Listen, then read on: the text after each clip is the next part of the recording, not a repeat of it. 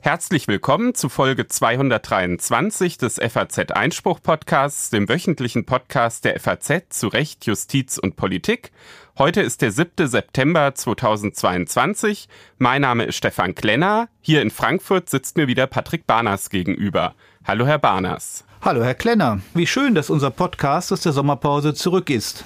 Und es haben sich ja in den letzten Wochen auch einige Themen angesammelt. Das kann man so sagen. Es ist tatsächlich so, dass man das unserer Sendung heute auch anmerkt. Wir machen auch heute was, was wir eigentlich sonst nie machen, nämlich sogar drei Interviews. Aber es war einfach so, dass so viele Themen auf der Straße lagen und äh, wir da natürlich auch drauf eingehen wollen. Und auf der Straße finden wir natürlich dann auch die ganz besonders wichtigen Themen, die die Politik in Berlin beschäftigen. Zum Beispiel das neue Migrationsrecht. Da wurde ja am Wochenende bekannt, dass es bestimmte Kriterien geben soll und wie die aussehen sollen, um Fachkräfte anzuwerben.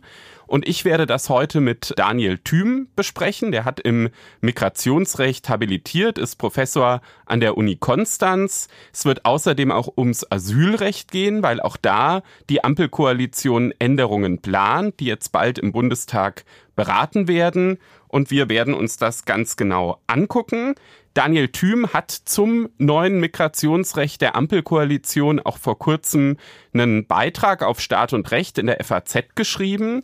Und die Abonnenten von FAZ Einspruch können den natürlich auch lesen. Wer bisher noch nicht Abonnent ist, kann unter faz.net Schrägstrich Einspruch testen ein kostenloses Probeabo abschließen. Direkt danach werden wir beide dann über den Zwischenbericht der Wahlrechtskommission des Bundestags sprechen. Diese Kommission hat diesen Zwischenbericht in der vergangenen Woche, am vergangenen Donnerstag vorgelegt. Und wenn man diesen Bericht liest, dann kann man den Eindruck bekommen, dass mit dem Zwischenbericht eigentlich die Sache auch schon entscheidungsreif ist, weil sich in diesem Zwischenbericht mit Mehrheits- und Minderheitsposition im Wesentlichen die Ampelkoalition auf der einen Seite und die Unionsfraktion auf der anderen Seite dann doch zwei grundsätzlich unterschiedliche Vorstellungen des äh, künftigen Wahlrechts auf dem Tisch liegen, so dass der Bundestag wirklich eine Grundsatzentscheidung fällen wird, in welche Richtung das Wahlrecht verändert werden soll. Das werden wir beide nachher auch debattieren. Ich bin mal gespannt, wie da eigentlich so unsere Positionen sind. Wir haben uns zuvor bewusst nicht darüber ausgetauscht. Also das wird gleich dann auch ein bisschen spannend, wie dann so wir beide das Ganze sehen. Ähm, ja, und spannend geht's dann auch weiter, weil Sie beschäftigen sich mit dem früheren Verfassungsschutzpräsidenten Hans-Georg Maaßen, der ja einen Online-Kommentar zum Grundgesetz kommentiert und politisch mittlerweile ziemlich krasse und auch umstrittene Positionen vertritt. Und dazu gab es in der Sommerpause schon eine ziemlich heftige Debatte, die ausging von einem Artikel in der FAZ auf der Seite Geisteswissenschaften, wo der Bochumer Öffentlichrechtler Stefan Huster begründet hat, warum er persönlich in dem Kommentar, um den es da geht, der regelmäßig erneuert wird, herausgegeben von Christian Hillgruber und Volker Epping, warum er da nicht mehr als Autor neben Herrn Maaßen erscheinen will. Dazu haben sich etliche Leute, zum Teil auch Standesvereinigungen, äh, geäußert. Ja, und wir wollen diese Debatte gerne aufnehmen. Wir haben übrigens auch, ähm, um das gleich am Anfang zu sagen, Hans-Georg Maaßen selbst eingeladen, ähm, hier mit uns zu sprechen. Er hat das leider, ja, man kann gar nicht sagen abgelehnt, denn er hat noch nicht mal auf diese Anfrage hm, der FAZ geantwortet. Wir haben ebenfalls die beiden Herausgeber äh, dieses Kommentars äh, gefragt, Herrn Hillgruber und Herrn Epping. Die wollten sich ihrerseits auch nicht äußern. Das ist vielleicht etwas besser zu verstehen als bei Herrn Maaßen. Die haben sich immerhin schriftlich geäußert. Davon wird auch noch die Rede sein. Aber ich glaube, wir haben eine ganz interessante Alternative gefunden. Wir haben den Staatsrechtler Klaus Ferdinand Gerditz gewonnen, uns seine Überlegungen zu dieser Kontroverse zu eröffnen. Und in dem Gespräch mit Herrn Gerditz geht es dann auch ein bisschen äh, hinaus über diesen, über diesen rein politischen Schlagabtausch pro und contra die Reizfigur Hans-Georg Maaßen. Manchmal ist so ein Blick von außen ja auch durchaus ganz hilfreich. Insofern freue ich mich auch schon auf das Gespräch. Genauso freue ich mich aufs gerechte Urteil. Da verrate ich noch nicht genau, worum es geht. Ich sage nur so viel, als Radfahrer habe ich mich über das Urteil gefreut. Und gegen Ende, wie ich das so ein bisschen verfolge als, als so eine kleine fixe Idee ähm, der, der Folgen des Podcasts, an denen ich als Moderator mitwirke, soll es auch wieder um juristische Literatur äh, gehen. Und ähm, diesmal äh, ist es ein Werk aus der Rechtsgeschichte. Äh, Benjamin Lahusen, Professor in Frankfurt an der Oder, hat ein Buch geschrieben über die Justiz im, in der Übergangszeit um 1945 herum, also unmittelbar vor und unmittelbar nach der sogenannten Stunde Null unter dem Titel Der Dienstbetrieb wird nicht gestört. Und worum es sich in diesem Buch handelt, warum er dieses Thema ausgewählt hat, darüber habe ich mit ihm ein Interview geführt. Dass wir diese fixe Idee weiterverfolgen, mögen unsere Hörer übrigens auch ziemlich gerne. Wir haben tatsächlich viele Zuschriften bekommen, dass auch diese literarischen Elemente so alle vier Wochen sehr, sehr willkommen sind. Herzlich willkommen sind unsere Hörer auch bald live vor Ort. Wir werden nämlich am 23. September in Aachen einen Podcast an der RWTH aufzeichnen. Alle weiteren Infos gibt's ganz am Ende der Sendung. Es lohnt sich also diesmal besonders bis zum Schluss dabei zu bleiben, weil auch, wie gesagt, die Hörer dann an diesem Podcast vor Ort teilnehmen können. Aber jetzt gehen wir erstmal zu Daniel Thüm und zum Thema Migrationsrecht. Im FAZ Einspruch Podcast begrüße ich jetzt Professor Daniel Thüm. Er ist Inhaber des Lehrstuhls für öffentliches Recht, Europa und Völkerrecht an der Universität Konstanz und hat im Migrationsverwaltungsrecht habilitiert. Guten Tag, Herr Professor Thüm. Guten Tag, Herr Klenner. Ja, wir wollen heute ein bisschen über das neue Migrationsrecht der Ampelkoalition sprechen. Und äh, die Pläne dafür sind ja schon in Grundzügen bekannt, werden jetzt im Herbst dann im Bundestag im Detail beraten. Und bevor wir auf die Pläne sozusagen eingehen, würde ich gerne mit Ihnen erstmal noch ein paar Basics klären zum Migrationsrecht, weil das ja vielleicht auch nicht jeder unserer Hörer jetzt immer so eins zu eins alles auf dem Schirm hat. Wenn man es stark vereinfacht, ist es ja so, dass man quasi über zwei Türen nach Deutschland kommen kann. Einmal übers Asylrecht und einmal als Fachkraft. Was sind da so die wichtigsten rechtlichen Grundlagen, Herr Professor Thüm? Die Metapher mit den zwei Türen finde ich ganz klasse, weil genau so läuft's auch in der Praxis.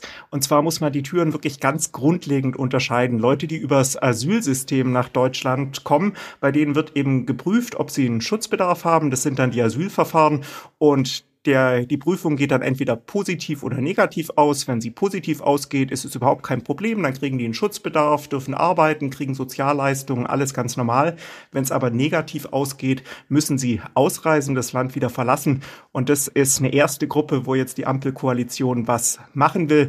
Und bei den Fachkräften, da geht es wirklich um das Interesse Deutschlands. Wer kann einen sinnvollen Beitrag zur deutschen Wirtschaft und Gesellschaft leisten? Und äh, die Leute, die da kommen, haben dann auch von Anfang an in aller Regel einen Arbeitsplatz, reisen ganz legal ein. Die Verfahren werden also vor der Einreise durchgeführt und da steht dann von Anfang an ganz die Integration und die Teilhabe, das aktive wirtschaftliche Tätigsein im Vordergrund. Wir gucken uns beide Türen heute an, auch was die, äh, was die Ampel da verändern möchte. Wenn wir jetzt uns erstmal dem Asylthema äh, zuwenden, da hatten Sie schon gesagt, es gibt erstmal die Möglichkeit, dass man eben als Asylbewerber anerkannt wird. Es gibt die Möglichkeit, dass man abgelehnt wird. Gleichzeitig gibt's aber auch noch sowas wie Duldung und subsidiärer Schutz. Was ist das nochmal genau? Ja, im Detail ist es dann immer sehr viel kompliziert. Subsidiärer Schutz ist ein Asylbescheid, der positiv entschieden wird. Die Leute können genauso da bleiben wie mit anderem Status. Also jemand, der subsidiären Schutz hat, hat von einigen ganz wenigen Auf Ausnahmen abgesehen eigentlich eine sehr privilegierte und schöne Stellung in Deutschland. Ganz legal und äh, keine größeren Probleme in rechtlicher Hinsicht. Bei einer Duldung ist es anders und äh, das gibt mir die Gelegenheit, ein ganz grundlegendes Missverständnis auszuräumen. In den letzten Jahren hat sich in in Deutschland so ein bisschen die Vorstellung breit gemacht, dass Duldung ja eigentlich so eine Art Aufenthaltsrecht ist. Das heißt, die Leute dürfen hier sein. Das ist rechtlich gesehen falsch. Eine Duldung ist einfach nur eine Bestätigung dass die Leute eigentlich nicht in Deutschland sein dürfen, dass sie ausreisen müssen, dass aber zum aktuellen Zeitpunkt die Menschen nicht freiwillig ausreisen, obwohl sie dazu verpflichtet sind und der Staat auch nicht sich in der Lage sieht, die Ausreisepflicht durchzusetzen. Das heißt, Duldung ist keine Aufenthaltserlaubnis, sondern einfach nur eine Bestätigung, mit denen die Menschen bescheinigt bekommen, dass sie eigentlich zwar aus Deutschland ausreisen müssen, die Behörden aber gerade das nicht vollziehen. Warum vollziehen die Behörden das dann nicht? Da hat's äh, immer verschiedene Gründe. Teilweise kooperieren die Herkunftsländer nicht. Ein ganz, ganz wichtiger Grund ist, dass die Passersatzpapiere nicht beschafft werden können. Also das liegt dann auch teilweise daran, dass die Herkunftsländer nicht kooperieren, liegt aber auch teilweise daran, dass die Menschen einfach nicht ähm, bereit sind, in die Botschaft des Heimatlandes zu gehen und dort dann Fragen zu beantworten, wo sie herkommt, sodass der Heimatland dann sagt, ja, das ist einer von uns, den nehmen wir zurück. Das ist ein ganz wichtiger Grund. Äh, ein zweiter, auch sehr wichtiger Grund ist, äh, dass einfach die Kapazitäten fehlen. Also die Behörden sind alle überlastet, die Ausländerbehörden erst recht. Da wurde in den letzten Jahren ähm, nicht sehr viel Personal aufgebaut, obwohl das eigentlich nötig gewesen wäre. Also es fehlt in den Bundesländern vielfach, vielfach schlicht die Ressourcen, die die Ausreisepflicht zu vollziehen. Und dann gibt es auch noch Fälle, wo jemand krank ist und deswegen auch eine Abschiebung im Einzelfall jetzt temporär gar nicht äh, stattfinden darf. Das sind aber eher Minderheiten. Der Hauptgrund ist, Herkunftsländer kooperieren nicht, es fehlen Passersatzpapiere oder die Behörden haben einfach nicht die Kapazitäten. Und eine Kettenduldung, das ist jetzt so ein Begriff, der in dieser Debatte um das neue Migrationsrecht der Ampel aufgetaucht ist und der natürlich vorher auch im Diskurs schon oft verwendet wurde. Eine Kettenduldung ist dann, wenn solche Fälle quasi mehrfach hintereinander eintreten, oder? Genau. Wobei im aktuellen Diskurs der Begriff Kettenbuldung falsch verwendet wird oder fälschlicherweise verwendet wird. Dazu kommen wir aber sicher gleich noch. Aber eine Kettenduldung ist einfach eine Kette an Duldungen, die jemand bekommt. Die sind üblicherweise für sechs Monate und äh, ähm, teilweise findet es dann so statt, dass da standardmäßig einfach die nächste Duldung erteilt wird. Ganz einfach, weil, weil nicht ersichtlich ist, dass die Abschiebung jetzt äh, nach sechs Monaten stattfinden soll. Und dann gibt's einfach die nächste Duldung und eine Duldung nach der anderen ist eine Kette von Duldungen und das nennt man dann Kettenduldung. Und tatsächlich sind auch einige Jahre äh, einige Menschen kriegen das oft, oft einige Jahre lang, ein, zwei, drei Jahre, auch länger teilweise, kriegen sie eine Duldung. Die Ampelkoalition möchte jetzt ja genau an diesem Zustand ansetzen, dass es eben diese sogenannten Kettenduldungen gibt, also äh, mehrere Duldungen hintereinander. Und es soll eine Regel geben, dass künftig nach fünf Jahren es eben die Möglichkeit gibt, dann auch einen Anspruch auf einen ähm, Aufenthaltstitel zu haben, dass man sich also hier aufhalten darf, bei besonderen Integrationsleistungen bereits sogar nach drei Jahren. Was halten Sie davon? Da muss man unterscheiden. Zum einen gibt es schon heute im deutschen Aufenthaltsgesetz insgesamt acht Möglichkeiten, wie Leute, die geduldet sind, die also eigentlich ausreisen müssen, ganz legal in Deutschland bleiben können, wie also der illegale Aufenthalt legalisiert werden kann. Da gibt's äh, acht verschiedene solche Bleiberechte, von denen in den letzten Jahren auch über 100.000 Menschen profitiert haben. Also dieser Übergang vom unrechtmäßigen in den rechtmäßigen Aufenthalt, der findet schon heute vielfach statt. Das haben die letzten Bundesregierungen eingeführt und das ist auch gelebte Praxis. Das will jetzt die Ampelkoalition nochmal erleichtern und ausweiten. Allerdings muss man da aufpassen, weil die Ampelkoalition in der öffentlichen Diskussion stellt sich jetzt sehr stark die Kettenduldung in den Vordergrund. Wenn man sich dann aber den aktuellen Gesetzentwurf näher anschaut, stellt man fest, dass viele dieser Menschen, die davon profitieren, überhaupt keine Kettenduldung gehabt haben werden. Denn der Voraufenthalt, der muss nicht mit einer Duldung stattgefunden haben, der kann auch während des Asylverfahrens und dem gerichtlichen Rechtsschutz ähm, stattgefunden haben. Und die Statistiken zeigen uns, dass in sehr vielen Fällen ähm, die Menschen eigentlich nur kurz eine Duldung gehabt haben werden, wenn überhaupt, weil ganz einfach die Asylverfahren und der gerichtliche Rechtsschutz in den letzten Jahren so lange gedauert hat, dass es oft drei, vier Jahre dauert, bis die Behörden überhaupt eine Chance haben, die Ausreisepflicht zu vollziehen. Und deswegen sind dann die fünf Jahre ähm, schon um, wenn die Leute eigentlich nur wenige Monate eine Duldung hatten. Aber wird damit nicht die Ausreisepflicht eigentlich ad absurdum geführt? Das ist ein Vorwurf, den dann wahrscheinlich die Opposition dem Gesetz machen wird, dass hier dadurch, dass die Zeiten so sehr abgesenkt werden und nicht auf die Zeiten mit einer Duldung abgestellt wird, sondern auf die Zeiten des Aufenthalts, eben die Gefahr droht, dass bei einigen Ländern, wo die Asylverfahren, die Dublin-Verfahren und auch der Rechtsschutz lang dauert, dann eben künftig eine Legalisierung schon relativ kurze Zeit ähm, nach dem Zeitpunkt möglich ist, wo die Behörden erstmals abschieben könnten. Das ist ein Vorwurf, der ganz sicherlich gemacht werden wird. Dieser Oppositionskritik könnte man natürlich wiederum entgegenhalten. Na ja, der Staat hätte ja schon die Möglichkeit, diese Ausreisepflicht dann auch zu vollziehen, wenn er es auf die Reihe bekäme, die Asylverfahren zu beschleunigen. Wie realistisch ist das, dass man die Asylverfahren beschleunigen könnte? Da sind sich im Prinzip alle einig, dass es das braucht. Und äh, da wird auch seit vielen Jahren dran gearbeitet. Es funktioniert inzwischen auch relativ gut bei den einfachen Fällen. Also bei Syrern, die ja in der Regel eine Anerkennung kriegen, da dauert ein Asylverfahren heute nur noch fünf oder sechs Monate. Wenn man sich aber mal die problematischen Fälle anschaut, und um die geht's ja bei, bei einer Duldung regelmäßig, also Menschen, die eine Ablehnung erhalten, dann zeigen uns ganz einfach die Statistiken, dass es deutlich länger dauert. Ich gebe Ihnen einfach mal ein Beispiel. Ähm, Irak ist ein Land, wo relativ viele Leute eine Ablehnung bekommen, wo die Asylverfahren auch kompliziert sind. Da dauert nach den aktuellen Statistiken, die ganz offiziell ähm, abrufbar sind, ein Asylverfahren bei Irakern ähm, ziemlich genau 23 Monate, wenn innerhalb dieses Asylverfahrens noch ein Dublin-Verfahren stattfindet. Also man erst prüft, ob ein, anderer Land, äh, ein anderes Land in Europa zuständig ist. Und nach den 23 Monaten, das sind beinahe zwei Jahre, kommt dann nochmal der gerichtliche Rechtsschutz, weil die meisten Leute klagen gegen eine Ablehnung. Und die durchschnittliche Verfahrensdauer für einen gerichtlichen Rechtsschutz sind nochmal 26,5 Monate in Deutschland im vergangenen Jahr. Das heißt, wenn man das addiert, kommt man auf 48 Monate durchschnittliche Verfahrensdauer mit gerichtlichem Rechtsschutz für Iraker. Ähm, und dann ist natürlich die drei, vier, fünf Jahre, die jetzt die Koalition, je nach Fallgruppe, um die es geht, da gibt es verschiedene Fristen vorsieht, erscheint dann in einem ganz anderen Licht. In solchen Fällen wird eine Duldung nur vergleichsweise kurz erteilt worden sein. Wie kann man das beschleunigen? Also 48 Monate ist ja wirklich krass. Das ist krass und das sind nicht mal die krassesten Beispiele. Es gibt einige Länder, wo es noch länger dauert, allerdings kommen dann da auch relativ wenige her. Deswegen habe ich jetzt Irak genommen. Das, das liegt daran, dass es ähm, zum, dass wir letztlich ein dreistufiges Verfahren haben. Und zwar wird zuerst ein Dublin-Verfahren durchgeführt. Es wird geprüft, ob ein anderes Land zuständig ist. Und in über 20.000 Fällen kam man dann zu dem Ergebnis letztes Jahr, ja, ein anderes Land ist zuständig. Und dann kann man die Person in das Land zurückführen, etwa nach Italien. Aber das klappt meistens nicht. Und wenn man das dann sechs Monate lang erfolglos versucht hat, dann bekommt die Person in Deutschland ein reguläres Asylverfahren. So, dann sind die ersten acht, neun, zehn Monate rum. Dann dauert das Asylverfahren bei komplizierteren Fällen vielleicht zehn, elf Monate. Dann kommt die Ablehnung und dann kommt noch der gerichtliche Rechtsschutz, der eben durchschnittlich 26,5 Monate dauert in Deutschland. Das ist natürlich eine völlig absurde Situation.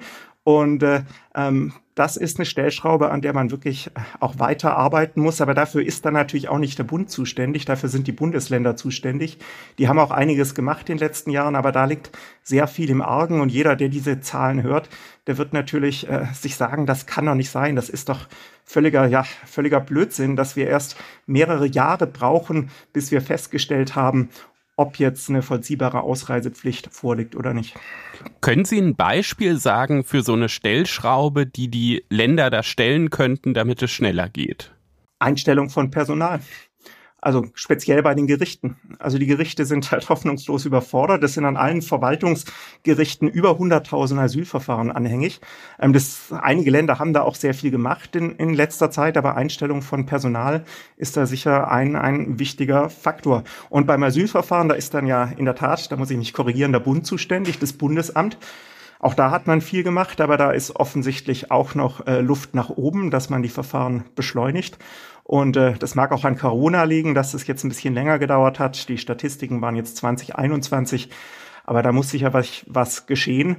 Und äh, die große Stellschraube ist dann natürlich das Dublin-Verfahren, was sehr viele Monate dauert. Aber da geht es einfach darum, dass man auf europäischer Ebene versucht, einfach äh, die Regeln zu ändern, dass man sich, sich diese lange Verfahren erspart. Ist das realistisch, dass das auf europäischer Ebene geändert wird? So schnell nicht. Also daran wird seit acht Jahren gearbeitet, aber, aber wirklich vorankommen tut es nicht. Ähm, es findet zwar eine ganze Menge statt, aber es ist nicht absehbar, dass das in naher Zukunft Erfolg hat. Das liegt daran, dass es wahrscheinlich die meisten EU-Staaten eigentlich ganz praktisch finden, dass erstmal das Land zuständig ist, wo die Flüchtlinge ankommen. Ja und nein. Also die Länder im Norden finden es sehr praktisch, dass erstmal natürlich Griechenland und Italien zuständig sind, wenn jetzt die Leute über, über diese Länder einreisen. Griechenland und Italien finden es dann aber eigentlich auch ganz praktisch, dass äh, wenn dann Deutschland gesagt hat, ihr seid zuständig, ihr müsst die Person übernehmen, das dann aber scheitert in der Praxis, was meistens der Fall ist, dass dann Deutschland ein zweites Asylverfahren durchführen muss.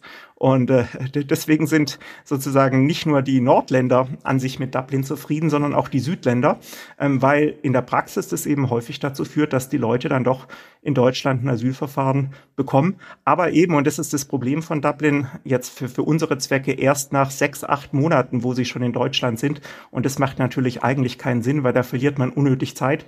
Und wir alle sind uns natürlich auch irgendwo einig, dass es eigentlich keinen Sinn macht, wenn, wenn, eine Person erst mal vier Jahre in Deutschland gelebt hat, dass man dann noch eine, dann erst mit der Abschiebung beginnt. Das ist eigentlich viel zu spät. Es müsste viel, viel schneller gehen. Dann haben wir, glaube ich, jetzt so diesen ersten Block, was die Ampel im Asylrecht ändern möchte hinsichtlich der Erleichterungen, ganz gut herausgearbeitet. Auch die mögliche Kritik daran und daraus resultierend dann wieder die Gegenkritik. Jetzt ist es aber so, dass die Ampel gleichzeitig auch noch gesagt hat, sie möchte nicht nur erleichtern im Asylrecht, sie möchte auch noch verschärfen und möchte eine Rückführungsoffensive starten. Das wurde auch medial äh, ziemlich breit äh, angekündigt und Kern dieser Rückführungsoffensive ist eine Verlängerung der Abschiebehaft von drei auf sechs Monaten. Da muss man zum Hintergrund wissen, dass es so eine Abschiebehaft immer dann gibt, wenn ein Ausländer vollziehbar ausreisepflichtig ist, die Abschiebungsanordnung nicht unmittelbar vollzogen werden kann und Fluchtgefahr besteht. Dafür müssen dann verschiedene Indizien vorlegen, ähm, entweder weil er irgendwie äh, ohne Absprache seinen, seinen Wohnort gewechselt hat oder sogar angekündigt hat, sich dem zu entziehen. Was wird jetzt diese Verlängerung der Abschiebehaft von drei auf sechs Monate bringen? Relativ wenig in der Praxis. Und zwar geht es da erstmal nur um eine ganz bestimmte Gruppe, vor allem auch um Leute, die Straftaten begangen haben. Und außerdem heißt es ja nicht, dass automatisch die Abschiebungshaft in jedem Fall ein, an, angeordnet werden kann, sondern äh, da müssen ja die Gerichte in Deutschland im Einzelfall zustimmen. Übrigens was Einmaliges in Europa, dass die Gerichte der Haft vorher zustimmen müssen. Und äh, da wird dann geprüft, ob überhaupt eine Abschiebung realistisch ist. Und nur dann kann die Haft angeordnet werden. Und wie lange sie dann dauert, das ist dann auch eine Frage der Verhältnismäßigkeit, wie man das nennt. Und das wird dann auch in jedem Einzelfall geprüft. Also das ist kein Plankoscheck an die Behörden, jetzt jeden ähm, einfach so für sechs Monate in die Haft zu nehmen, sondern es gibt, gilt nur für ganz bestimmte Gruppen, für einen bestimmten Typus der Abschiebungshaft. Und auch dann sind immer noch zusätzliche Anforderungen zu erfüllen. Das ist also ähm, zuerst einmal ja eigentlich eine, eine eher symbolische Maßnahme.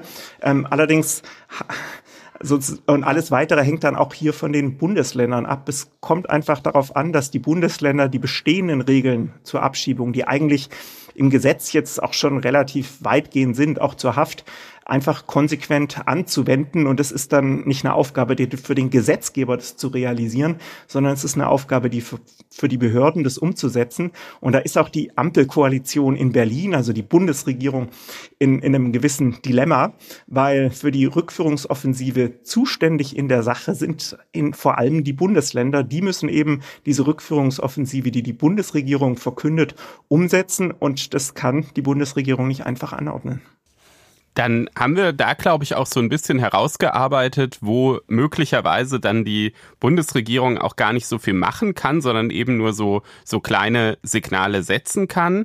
Ich glaube, man kann gerade über das Thema Flüchtlinge und Asylpolitik nicht sprechen, ohne auch das Thema Ukraine-Flüchtlinge zu erwähnen. Für die gelten ja diese Asylregeln erstmal in der Form nicht. Es gibt ja diese Massenzustromrichtlinie der EU, die aktiviert wurde und dadurch wurde ihnen pauschal ein Schutzstatus zugesprochen. Bedeutet das, dass die jetzt komplett aus diesem Asylverfahren draußen sind oder ist das nur eine temporäre Lösung und äh, das kann auf die Ukrainer, die hier sind, dann doch wieder auch das normale Asylverfahren zukommen? Also zuerst mal ist es natürlich nur eine temporäre Lösung, aber diese temporäre Lösung heißt in der Tat, dass diese ganzen Verfahren, die eben oft monatelang dauern, ähm, nicht stattfinden bei Ukrainern. Die kriegen unbürokratisch und auch sehr, sehr schnell eine Aufenthaltserlaubnis.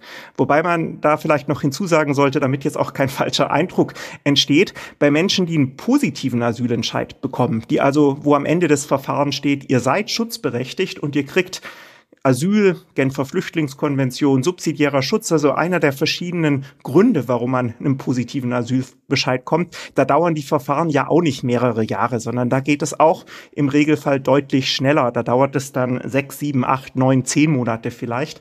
Ähm, sondern dort, wo die Verfahren lange dauert, das sind die Leute, die eine Ablehnung erhalten, die dann auch noch dagegen klagen. Bei denen dauert es so lange. Ähm, aber für die Ukrainer ist es in der Tat erstmal nur was Temporäres. Aber ich bin ziemlich sicher, dass wenn dann die bis zu drei Jahre um sind, für die die Regelung dann erstmal gilt, dass man dann auch eine entsprechende Über, also Überleitung in einen anderen flexiblen Status findet. Also ich würde jetzt momentan nicht davon ausgehen, dass die dann in drei Jahren ein Asylverfahren durchlaufen müssen, sondern ich gehe mal davon aus, dass dann schon eine Lösung gefunden wird. Jetzt gab es durchaus auch die Kritik, auch von Menschen, die sich auch 2015 ähm, in der Flüchtlingskrise ehrenamtlich engagiert hatten. Es werde bei der Ukraine sozusagen mit einem ganz anderen Maßstab äh, gemessen als äh, damals. Das ist ja auch nicht von der Hand zu weisen, weil es damals eben diese Massenzustromrichtlinie äh, nicht aktiviert wurde, weil das auch in der EU damals nicht mehrheitsfähig gewesen wäre.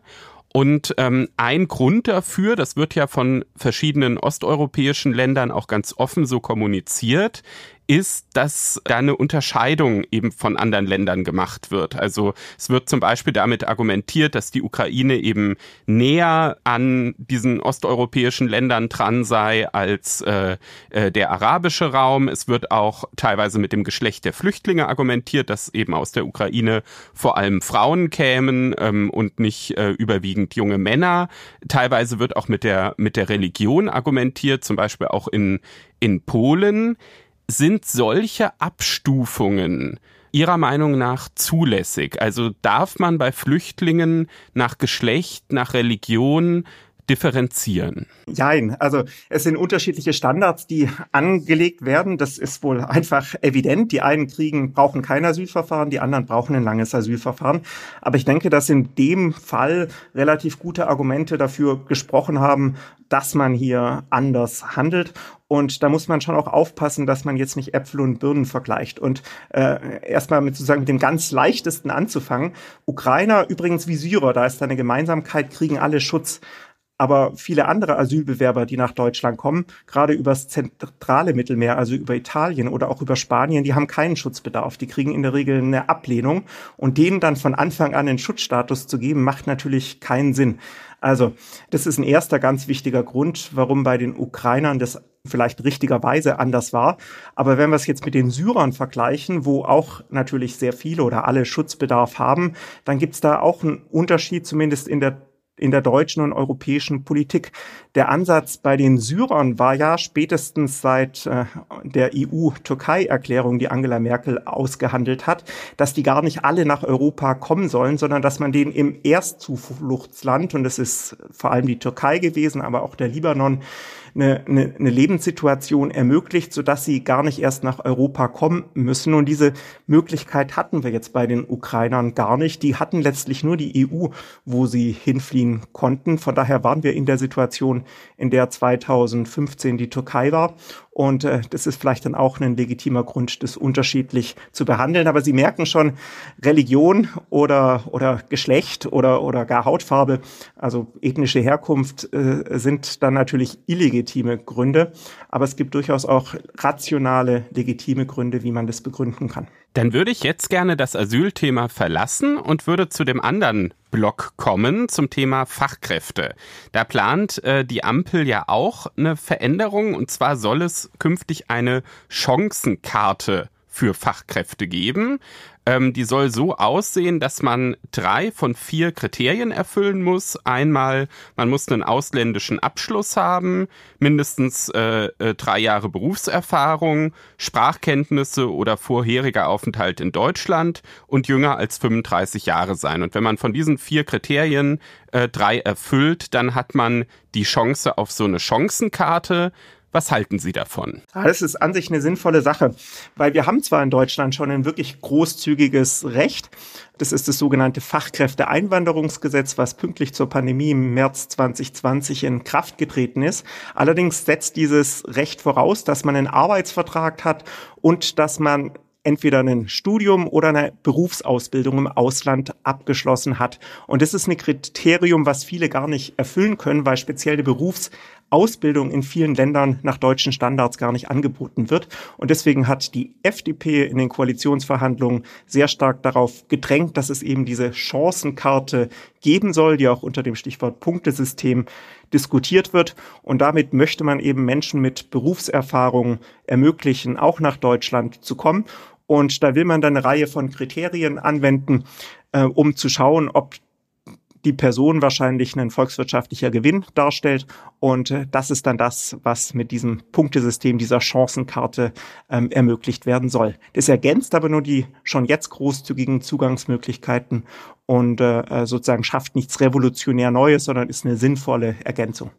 Aber kann das überhaupt funktionieren? Ich meine, man muss dann ja eigentlich sozusagen auch Berufserfahrung und Abschlüsse vergleichen aus wirklich aus der ganzen Welt. Also wie will man jetzt beurteilen, ob zum Beispiel eher ein Automechaniker in, in Mexiko oder eher ein Automechaniker in Vietnam ein, wie Sie es jetzt genannt haben, volkswirtschaftlicher Gewinn ist?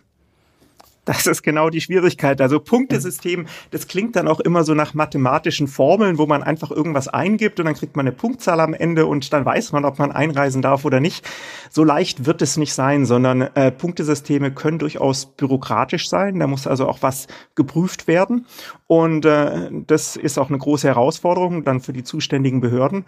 Aber das ist natürlich genau jetzt äh, die Aufgabe, die sich dann die Bundesregierung nehmen muss in den nächsten Monaten. Einerseits zu schauen, wie man die Kriterien genau ausgestaltet, wofür es wie viel Punkte gibt, wie viele Punkte dann auch am Ende eine, eine notwendige Gesamtpunktzahl sind.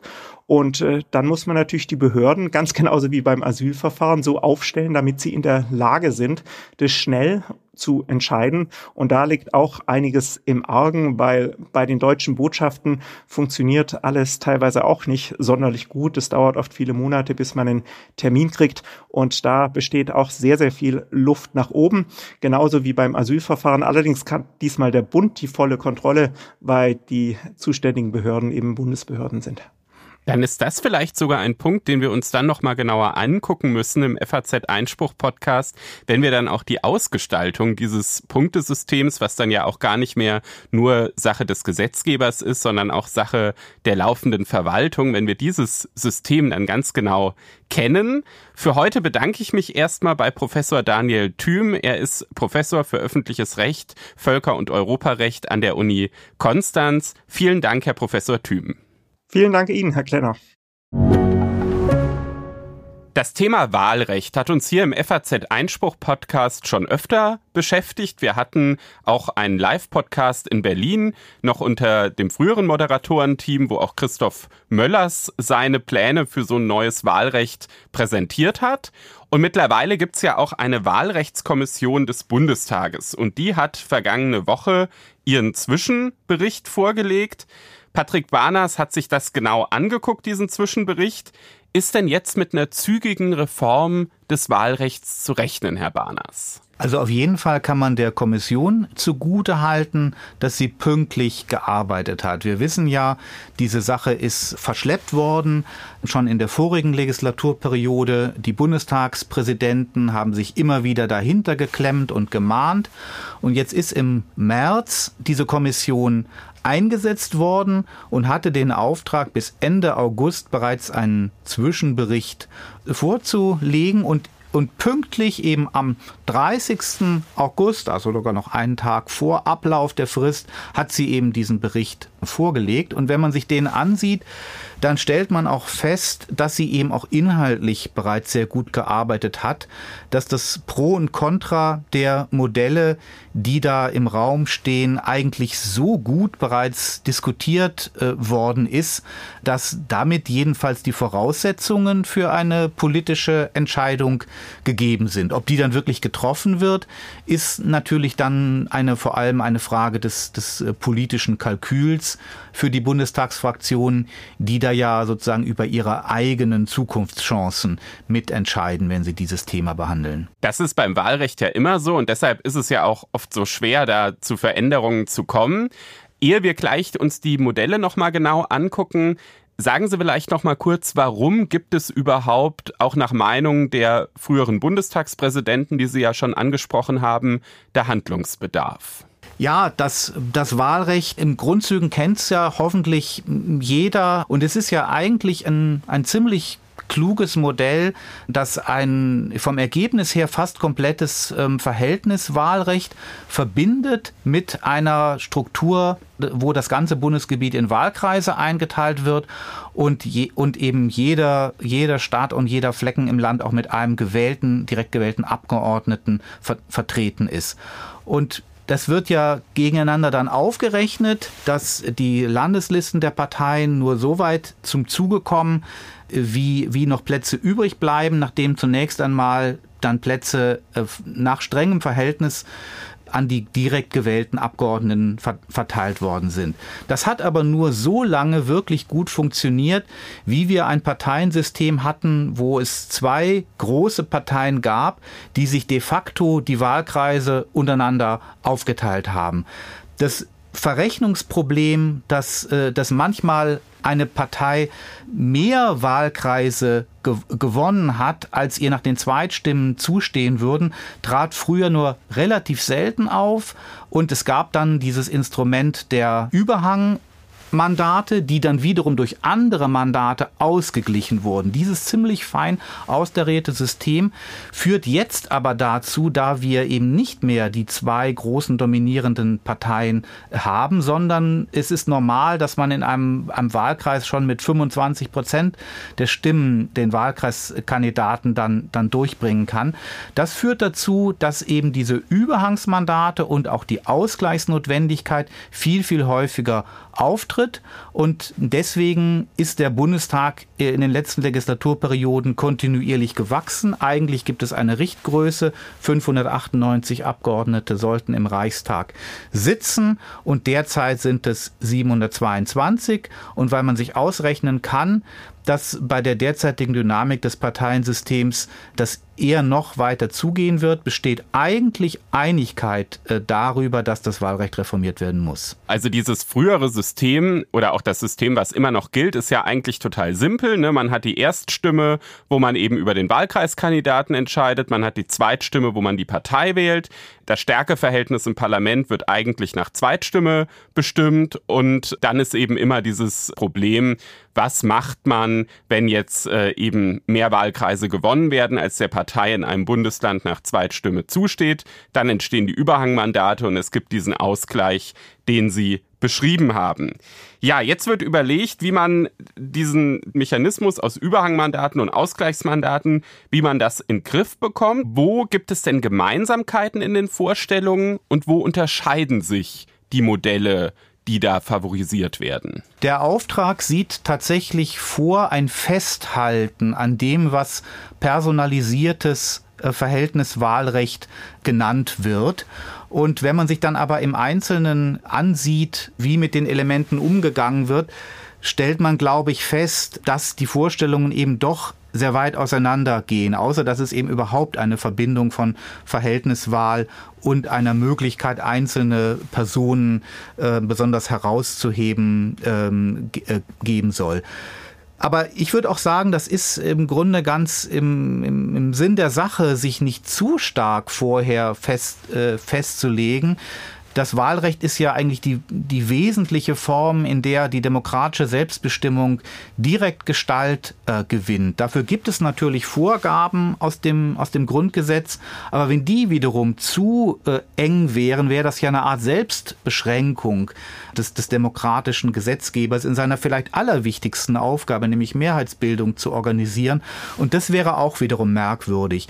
Insofern ist mein Eindruck, dass auch die Vorgaben, die es gibt, die natürlich dann verbindlich sind, aus dem Grundgesetz, wie sie das Bundesverfassungsgericht ausgelegt hat, im Grunde einen weiten Spielraum lassen. Allerdings hat man in den diversen Wahlrechtsentscheidungen äh, des Bundesverfassungsgerichts gesehen, es wird dann, es wird im Grunde äh, von, von Pfadabhängigkeit ausgegangen und dann der Gesetzgeber doch festgelegt, in dem System, bei dem er dann bleibt, das er gewählt hat, da aber wirklich auch konsistent und fair zu sein. Also zum Beispiel das Urteil von 2012 hat gesagt, wenn es eben die Grundentscheidung gibt für das Verhältniswahlrecht, dann muss das auch durchgeführt werden. Was dann in der Praxis damals hieß, ohne Ausgleichsmandate, also nur mit Überhangmandaten quasi als Preis der, des personalisierten Elements, das wäre nach, nach Karlsruher damaliger Sicht jedenfalls von 2012 eben doch nicht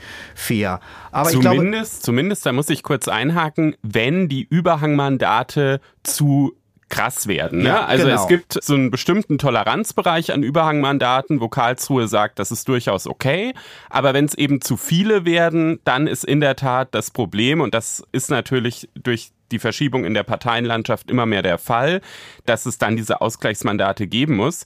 Sie haben jetzt schon gesagt, es gibt eben das Ziel, erstmal grundsätzlich beim personalisierten Verhältniswahlrecht zu bleiben. Was möchte denn jetzt die Ampel genau für ein Wahlrecht und was will die Union?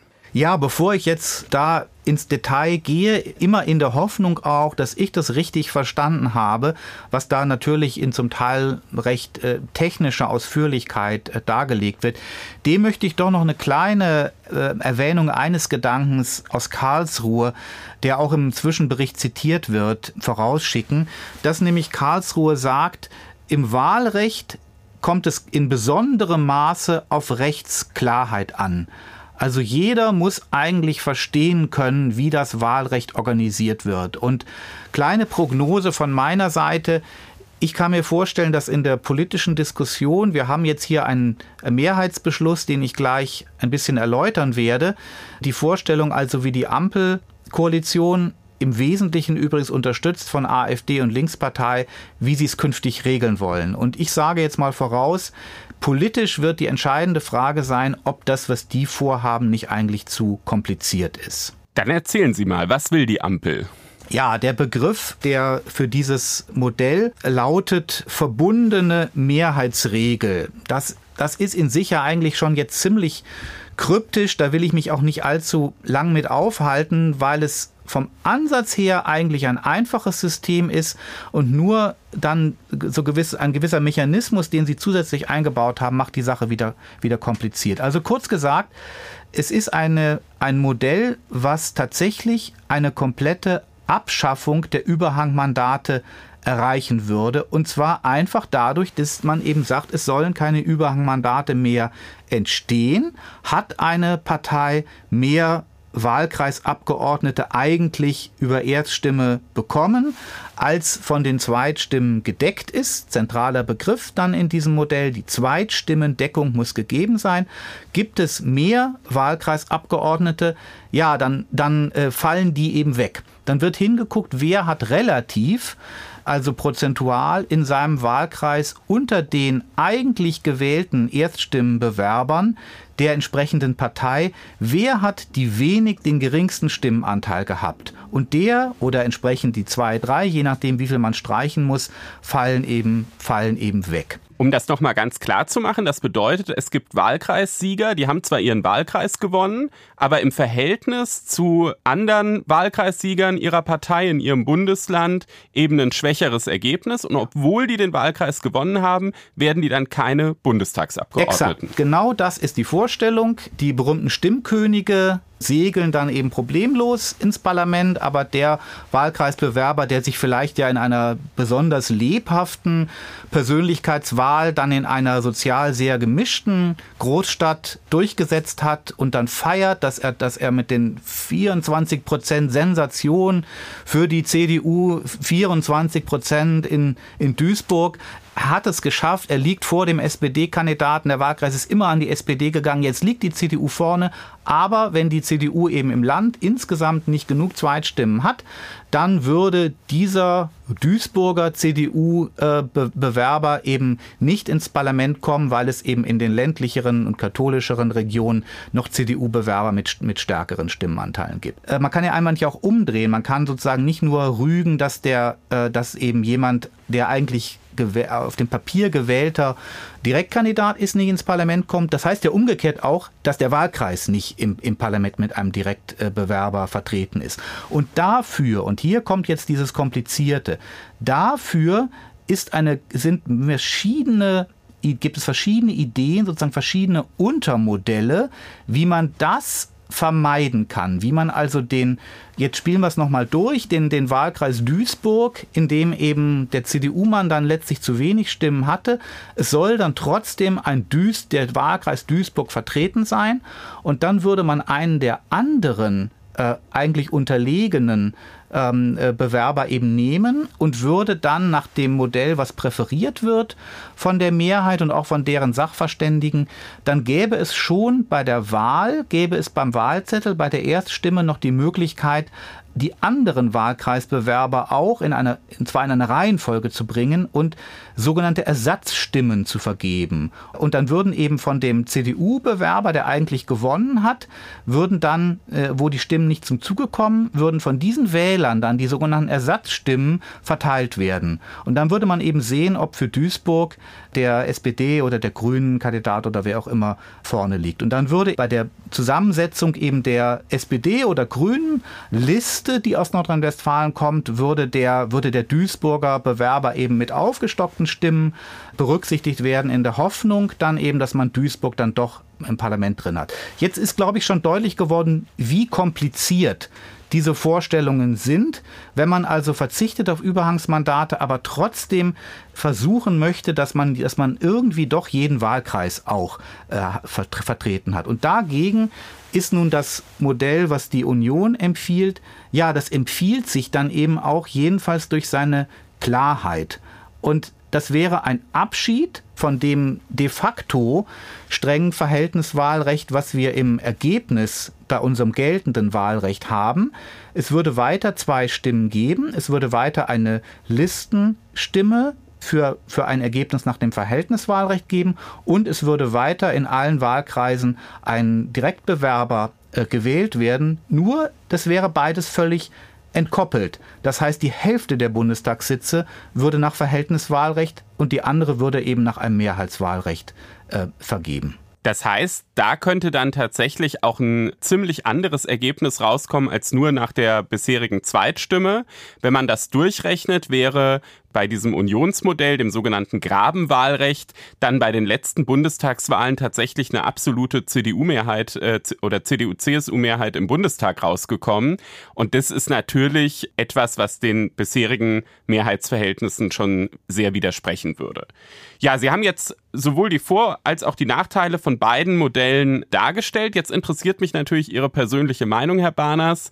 Welches der Modelle finden Sie überzeugend? Also ich ich würde erstmal tatsächlich zugunsten des Unionsmodells sagen, das ist ja ein echter Systemwechsel, aber man kann ja auch was Neues machen. Und wenn man sich auch in anderen Ländern ansieht, wie das Wahlrecht anderswo geregelt ist, äh, würde ich persönlich auf jeden Fall sagen, das ist jetzt nicht undemokratisch, wenn, wenn das äh, Moment des Verhältniswahlrechts zu, äh, zu, zurückgenommen wird. Es gäbe eben dann eine Prämie, de facto eben doch wieder für, für große und starke Parteien. Aber auch das, dem kann man ja etwas abgewinnen. Denn wenn man sagt, Zersplitterung des, des Parteiensystems macht parlamentarische Mehrheitsbildung äh, schwieriger, könnte das ja auch ein Grund sein, durchaus eben einer, äh, einer Aussicht etwas, etwas abzugewinnen, dass es solche de facto eben, eben Prämien dann für die relative Mehrheit äh, geben wird. Das hat es in anderen Ländern auch gegeben, wobei es sicherlich auch Leute geben wird, die sagen werden, wenn man sich etwa Italien ansieht, auch dort häufige Wahlrechtsreformen, dann ja, so richtig glücklich ist man mit solchen gemischten Systemen nicht geworden. Auf der anderen Seite muss ich aber sagen, ganz ehrlich, ich glaube, auch wenn da jetzt tatsächlich eine ziemlich große politische Mehrheit dahinter steht, hinter diesem, äh, hinter diesem Grundmodell dieses, äh, der Mehrheit in diesem, diesem Zwischenbericht, was die vorschlagen, ist zu kompliziert jedenfalls, was diese Vorstellung angeht, man muss auch die, die Wahlkreise, die leer ausgehen, durch Streichung der Überhangmandate, man muss dann was Listiges sich einfallen, um mit Rechenkunststücken da sozusagen Wahlkreissieger noch zu erzeugen. Es ist erstens viel zu umständlich. Ich finde auch dieser Begriff der Ersatzstimme, der hat etwas Widersinniges. Was soll man sich dabei, wenn man in der, äh, wenn man in der Wahlkabine ist, äh, da, sich den Kopf darüber, äh, darüber zerbrechen? Und in der Schwierigkeit, das überhaupt auf den Punkt zu bringen, kommt eigentlich auch zum Ausdruck, dass meiner Meinung nach sozusagen diese Sache eben wirklich zu schlau und zu kompliziert gedacht ist. Gerade im Wahlkreis, wo die einzelnen Personen gegeneinander antreten, da hat man so ein archaisches Moment, wo wirklich die Truppen eigentlich gezählt werden, der Unterstützer, die sich hinter den äh, ähm, Bewerbern versammeln. Da kann man dann sagen, das ist doch heute gar nicht mehr so furchtbar wichtig. Es gibt Umfragen, wenig Bürger wissen überhaupt äh, zwischen den Bundestagswahlen, wer ihr gewählter Wahlkreiskandidat ist und so weiter.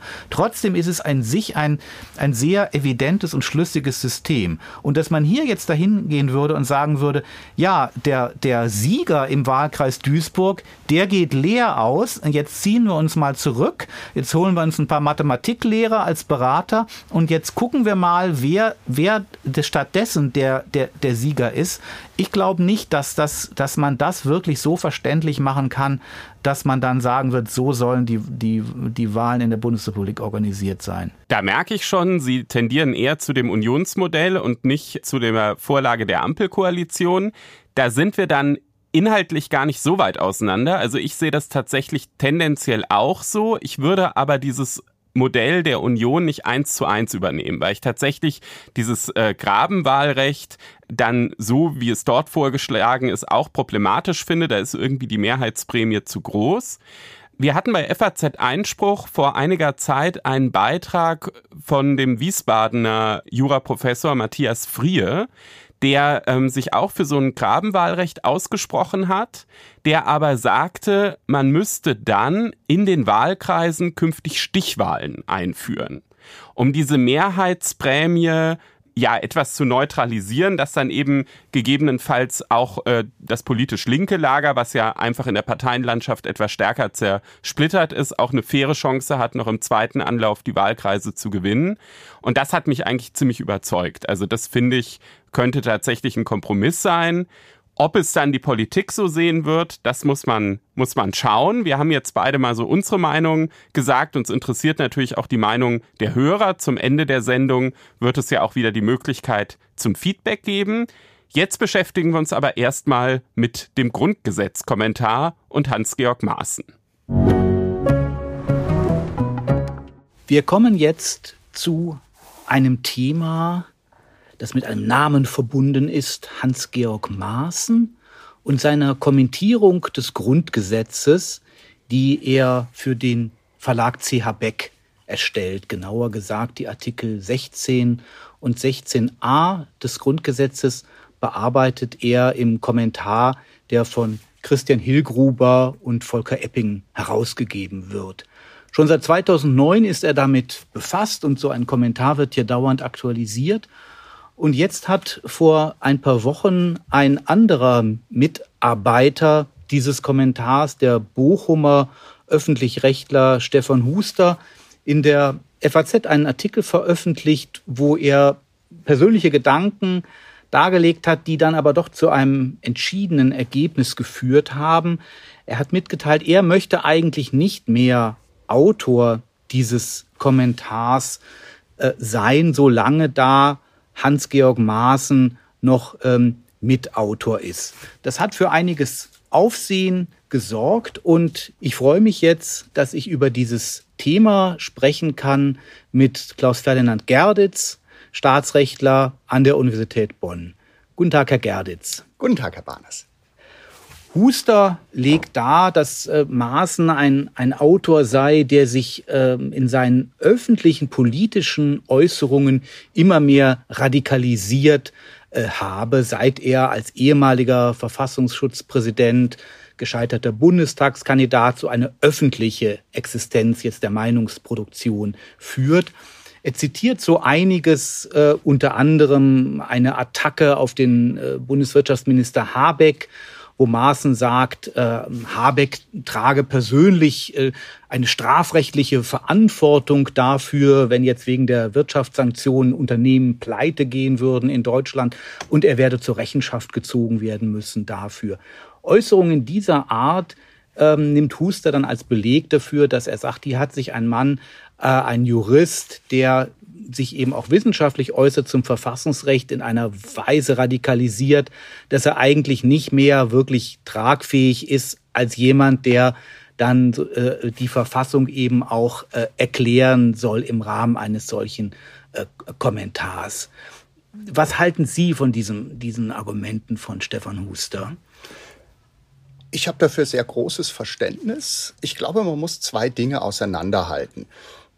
Auf der einen Seite hat man die, äh, steht die Frage, welche Qualität die Kommentierung hatte und ob dieses, ich sag mal, Abdriften in eine Verschwörungsesoterik, die bei Hans-Georg Maaßen in einer bizarren Weise durchgebrochen ist und zu ja, Verhaltensauffälligkeiten geführt hat, ob, ob sich das niederschlägt in dem Juristischen. Und da sagen auch, denke ich, die Herausgeber völlig zu Recht, das sieht man dem nicht an.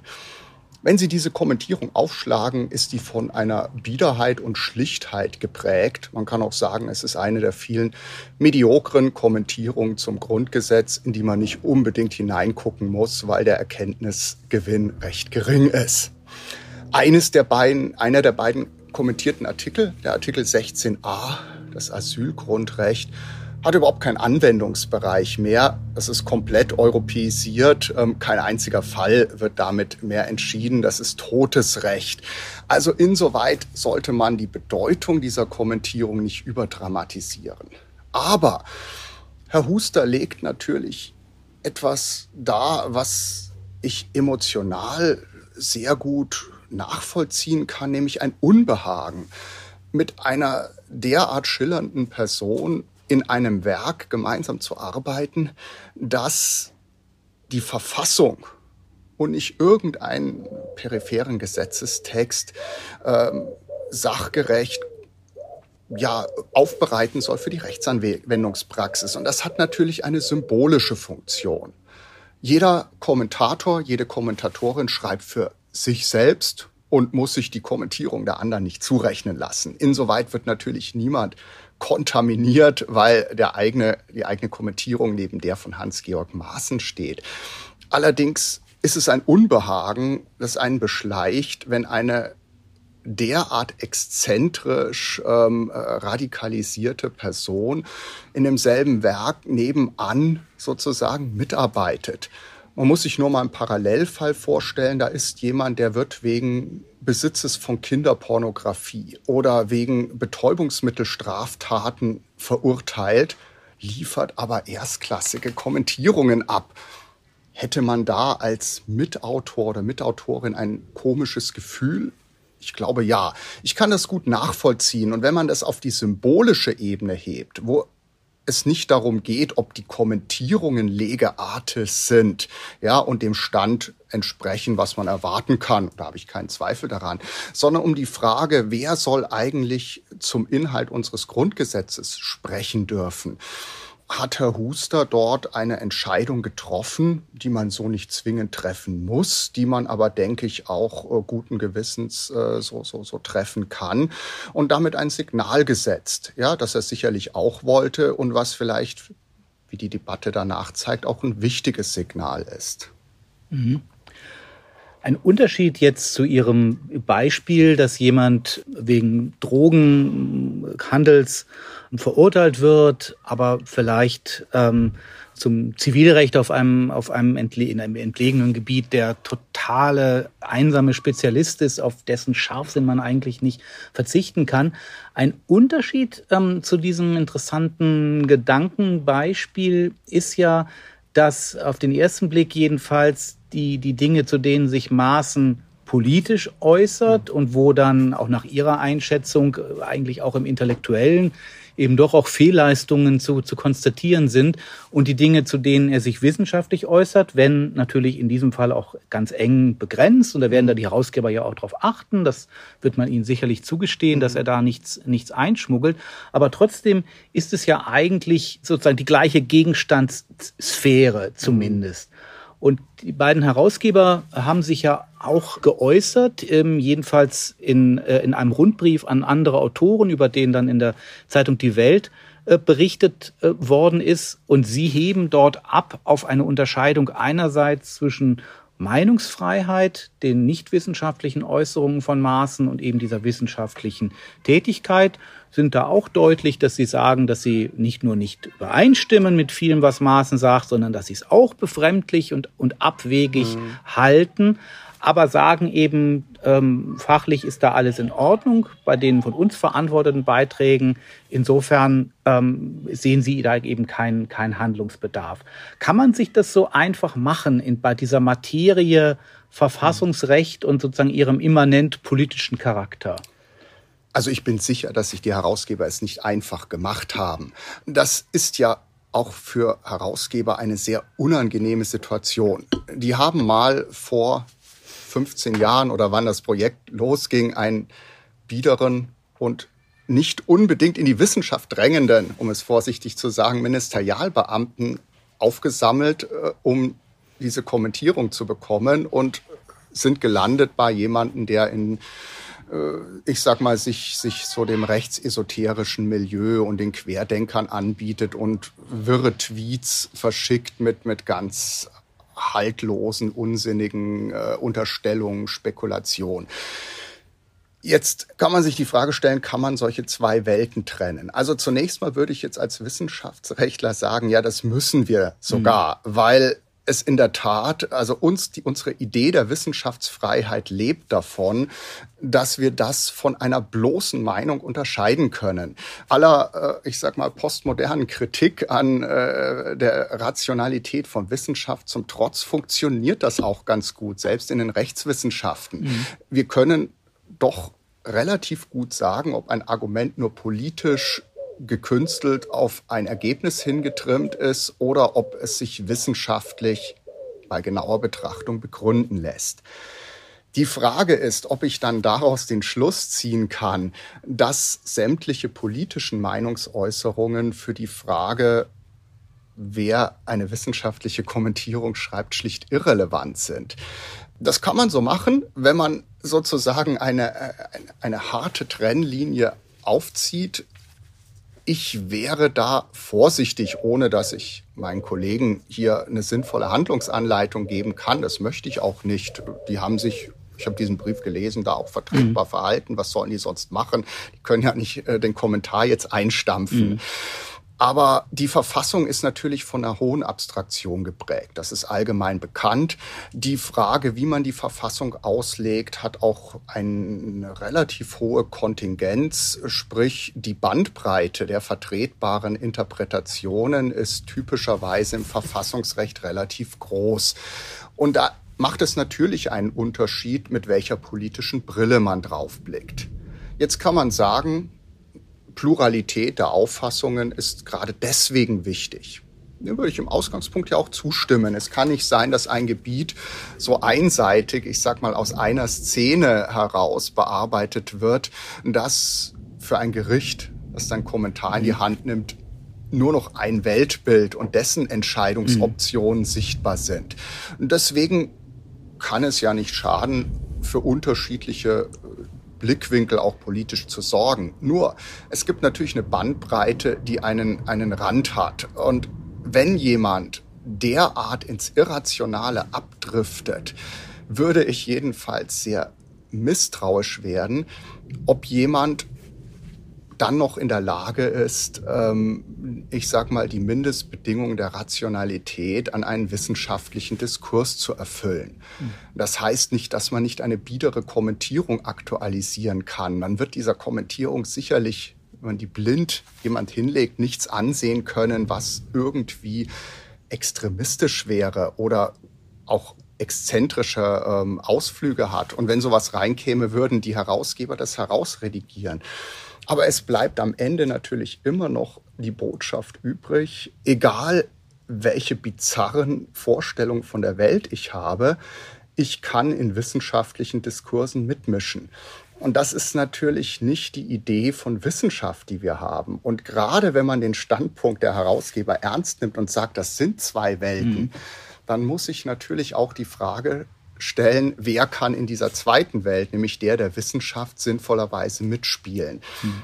Vielleicht hätte man sich diese Frage aber schon viel früher stellen müssen, bevor Herr Maaßen in die Esoterik abgedriftet ist, weil er von seinem Schriftbild eigentlich nie irgendjemand war, bei dem man gedacht hätte, das sind jetzt, da drängt es sich auf, dass er sich wissenschaftlich zu einer Frage äußern muss.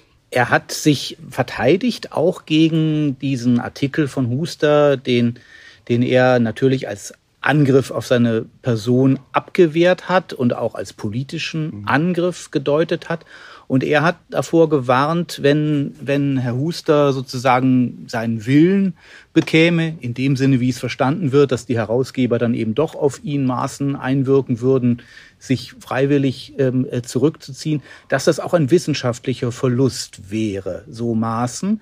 Denn er sagt, in diesem Feld, was er wissenschaftlich begleitet, das Asyl- und Migrationsrecht, sei es so, das werde heute komplett dominiert von migrationsfreundlichen Anwälten, so, so wurde er in der Welt äh, zitiert, und er sei die einzige verbliebene konservative Stimme in diesem Feld und die solle jetzt auch noch mundtot gemacht werden. Wie, wie ist denn diese Einschätzung sozusagen der fachlichen Diskussion aus seinem Munde zu einzuordnen?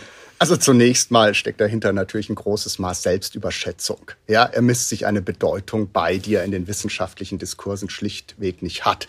Diese Kommentierungen, ähm, die werden aus eigener Erfahrung mit der Materie überhaupt nicht berücksichtigt. Und zwar nicht, weil diese Position irgendwie konservativ wäre, sondern weil sie einfach so oberflächlich begründet ist an den entscheidenden Schnittstellen. Die Europäisierung, die zum Beispiel das Asylgrundrecht völlig überwölbt, überhaupt nicht mit einer äh, nach heutigen Maßstäben wissenschaftsadäquaten Sensibilität zur Kenntnis nimmt, viele Fragen einfach dezisionistisch mit Behauptungen beantwortet. Die Kommentierung ist einfach zu schlecht. Ja, schlicht und mhm. einfach unauffällig und eine medioker, so dass die Frage, ob das an dieser Stelle ein Hans-Georg Maaßen oder sonst wer kommentiert, sicherlich für die Rechtsentwicklung keine Bedeutung hat. Er würde sich gerne in der Rolle eines Konservativen sehen.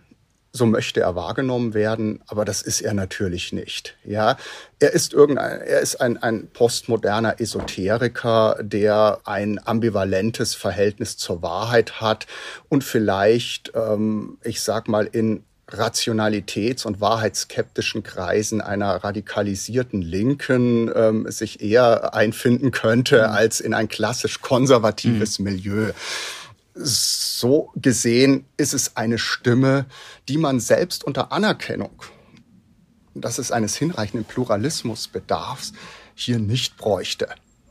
Eine ganz andere Frage wäre es, ob es sich, ob wir nicht vielleicht mal den ein oder anderen ähm, eher konservativ gestrickten Staatsrechtslehrer oder eine Staatsrechtslehrerin bräuchten, die sich dieser Themen auch annimmt und noch einen weiteren Blick darauf wirft. Das Pluralität der Auffassung ist zunächst immer gut, weil die erst dazu führen, dass ein Diskurs zustande kommt, ja, und dann möglicherweise Denkfehler, blinde Flecken, Perspektiven, die man vorher nicht berücksichtigt hat, in die Debatte einfließen. Das ist ja auch das berechtigte Argument von von der linken Seite, ja in den 80er Jahren hat niemand ähm, diese Bestimmungen kommentiert, der selber Migrationserfahrung hatte oder engeren Kontakt mit den, ich sag mal, mit den Opfern der gesetzlichen Regelungen. Das ist genauso legitim. Ähm, und man kann selbstverständlich auch diese ganzen Dinge aus einer, aus einer ähm, eher ähm, defensiven Position heraus kritisch kommentieren. Ob es das gibt oder nicht gibt, ist schwer zu sagen. Vielleicht hat sich dort das Milieu insgesamt verschoben. Nur ähm, da kann man nur dagegenhalten, indem man Qualität liefert. Und am Ende setzt sich auch vor Gerichten das durch, was argumentativ einen hohen Grad an Plausibilität, Anschlussfähigkeit, Konsistenz hat. Mhm. Und das ist die einzige Chance, mit der man, in welche Richtung auch immer man äh, eine kommentierte Normenlandschaft bestellen kann, den Acker bestellen kann, indem man Qualität liefert. Mhm. Und dafür ist ein Hans-Georg Maaßen einfach drei Nummern zu klein. Mhm. Er sagt ja eben ausdrücklich, dass die Richter sich alle so beeindrucken ließen von der, von der Literatur. Die würden sich einfach dann halten an das, was der sogenannte Mainstream dann der Literatur schreibt. Gut, da könnte man jetzt sagen, das ist, das ist auch so ein typisches Vorurteil eines Beamten, eines ehemaligen Spitzenbeamten, der sich dann persönlich auch intellektuell den Richtern über, überlegen fühlt. Umgekehrt wird man das vielleicht auch von Richtern gegenüber Beamten hören. Äh, das kann man möglicherweise alles beiseite lassen, diese, diese Art von Selbststilisierung. Aber ein bisschen gehört es ja zum Thema dazu, insoweit dieses wirklich radikal-apodiktische, das dann Maaßen eigentlich sagt, für Auffassungen, wie, wie er sie vertritt, da ist einfach, da, für die ist kein Land mehr zu gewinnen, weil die Leute auf der Gegenseite sich verschworen haben gegen seine Meinung, sich zusammenschließen und eigentlich mit unlauteren Mitteln dann etwas eben gegen diese, diese Meinung tun. Da beginnt dann ein ein Denken, was wir aus, glaube ich, nicht so schlechten Gründen als verschwörungstheoretisch mhm. oder anfällig dafür qualifizieren. Und unter den, unter den Äußerungen, die Stefan Huster ja auch nur beispielshalber herausgezogen hat, sind viele, wo, wo Maßen dann eben dieses, dieses Verschwörungsdenken, dieses Spiel mit diesem Verschwörungsgedanken zuspitzt und immer weiter zuspitzt, bis zuletzt mal jetzt vor ein paar Tagen mal eine Äußerung, wo er, wo er es für in den Raum gestellt hat, ja, möglicherweise sei eben Frau Merkel als Kanzlerin doch eine Agentin russischer Interessen zumindest gewesen und er habe sich ja länger, ganz lange schon mit ihrer Person beschäftigt. Und dieses, dieses, dieser, dieser Denkstil, da würde mich jetzt vielleicht zum Abschluss äh, unseres Gesprächs nochmal etwas auch ein bisschen ins, ins allgemeinere Fragen ähm, interessieren. Hilgruber und Epping haben dann, haben dann gesagt, bei aller Kritik, wie gesagt, an den Äußerungen auch von Maaßen, sie hätten da nichts Verfassungsfeindliches gefunden in diesen politischen Äußerungen. Jetzt würde ich persönlich auch sagen, man, man soll ja auch immer vorsichtig sein und jetzt nicht direkt einen politischen Gegner immer schon direkt als Verfassungsfeind abstempeln. Aber ähm, mir geht durch den Kopf, dass ja interessanterweise unter dem Nachfolger von, von Maaßen als Verfassungsschutzpräsidenten, Herrn Haldenwang, ja der, der Verfassungsschutz jetzt selber in seinen neuesten Berichten eine neue Art sozusagen von Verfassungsfeindlichkeit versucht auf den Begriff zu bringen. Und das ist ein Denken, was, in, was durch radikalen Zweifel die Legitimität der, der Staatsgewalt und der Regierung und der Staatsorgane mhm. grundsätzlich in Zweifel zieht. Da würde mich mal interessieren, jetzt gar nicht im Sinne einer, einer eines Gutachtens, wie passt Maaßen da rein, mhm. sondern mehr, was, was Sie vielleicht auch von dieser Figur mhm. ähm, halten, ob das möglicherweise da auch was erkannt worden ist von der, von der Behörde, was eben auch für die, für die Staatsrechtslehre äh, ähm, und, und für die Juristen ein, ein, ein Thema ist, an dem man, an dem man sozusagen zur Aufklärung mhm. der, der, der Gegenwart noch ein bisschen begrifflich arbeiten kann. Ich denke, dass der Ansatz richtig ist. Das Bundesamt ist dafür häufig kritisiert worden. Ich denke aber, ähm, dass der richtige Ausgangspunkt dieser, ähm, ich sag mal, der Fokussierung auf Angriffe auf die Legitimität der staatlichen Institutionen, dass der klug gewählt ist. Warum? Demokratische Verfahren leben nicht nur davon, dass man Meinungspluralismus anerkennt, dass man verschiedene Positionen austauscht. Demokratie ist auch auf so etwas, um jetzt ähm, eine, eine Terminologie einer, einer Wissenschaftsjournalistin aufzugreifen, ähm, auf eine kleinste gemeinsame Wahrheit angewiesen. Demokratie benötigt ein Verständnis, dass wir in einer gemeinsamen Welt leben, die sich nicht beliebig politisch konstruieren lässt, sondern dass es um die Gestaltung einer Wirklichkeit geht, die wir irgendwie in einer objektivierenden Weise gemeinsam betrachten können. Ich will das nur am Beispiel verdeutlichen. Demokratie erfordert es, dass wir uns darauf verständigen können, dass Wahlen nicht ausgehen nach äh, der Konstruktion, wer äh, die größte Macht über die Auszählenden hat, sondern dass man Stimmen tatsächlich auszählen kann. Muss man nur in die USA blicken, das ist keine Selbstverständlichkeit, das ist eine große demokratisch-rechtsstaatliche Errungenschaft wir müssen uns auch darauf verständigen, dass es vielleicht eine Wirklichkeit gibt, die wir nicht politisch verändern können. Den Klimawandel durch Mehrheitsbeschluss abzuschaffen, ist politischer Klamauk und nicht demokratischer Anspruch einer Mehrheit, äh, die Welt zu gestalten. Die Welt kann ich nur dann gestalten, wenn ich bestimmte Dinge ähm, akzeptiere und dann darüber verhandle, wie gehe ich damit politisch um. Zum Beispiel eine verlorene Wahl akzeptiere oder akzeptiere, dass irgendjemand Bundeskanzlerin ist, den eine Person, die man selber äh, dort nicht sehen hm. möchte, womit Herr Maaßen offenbar immer Probleme hatte. Ja, wenn das, äh, wenn man das nicht akzeptiert, dann kann ich über Falschbehauptungen, über ähm, eine erfundene Realität, im Prinzip jeden demokratischen Prozess in Frage stellen und mir ein, ein eigenes Widerstands- oder Revolutionsnarrativ schaffen. Ich brauche nur die völlig an den Haaren herbeigezogene Behauptung aufstellen, die Wahl sei eigentlich manipuliert. Die Kanzlerin eine russische Agentin, die Mitautorinnen und Mitautoren, die nicht mehr mit mir schreiben wollen, ähm, Bestandteil einer, einer ähm, linksliberalen Kabale, die mich mundtot machen wollen. Das sind frei erfundene, ja, an den Haaren herbeigezogene Behauptungen, die entweder gelogen sind, dreiste Lüge, oder an die er glaubt, dann braucht er professionelle Hilfe. Mhm. Ja, also entweder mhm. ein psychisches Defizit oder dreiste Lüge. Mhm. Wenn man meint, das sei ähm, ein legitimer Beitrag äh, zum Meinungskampf, schlichte Falschbehauptungen aufzustellen und damit Institutionen in ihrer demokratischen Legitimationsfunktion zu untergraben, indem man denen sagt, ihr habt mir nichts zu sagen, ja, weil das ist die Deutschland GmbH oder ihr seid gar nicht legitim gewählt, dann kann ich natürlich äh, jeden Tag Staatsstreich planen. Ja, und darauf läuft es hinaus. Und deswegen denke ich, ist das hier mhm. eine, eine, eine sinnvolle Vorgehensweise, die man vielleicht noch begrifflich ausschärfen muss, die aber das Bundesamt für Verfassungsschutz ähm, doch ganz gut eingeordnet hat, auch weil es sich nicht auf dieses klassische Schema eingelassen hat, Rechts- oder Linksextremismus. Mhm. Ja, das passt dort nicht hinein.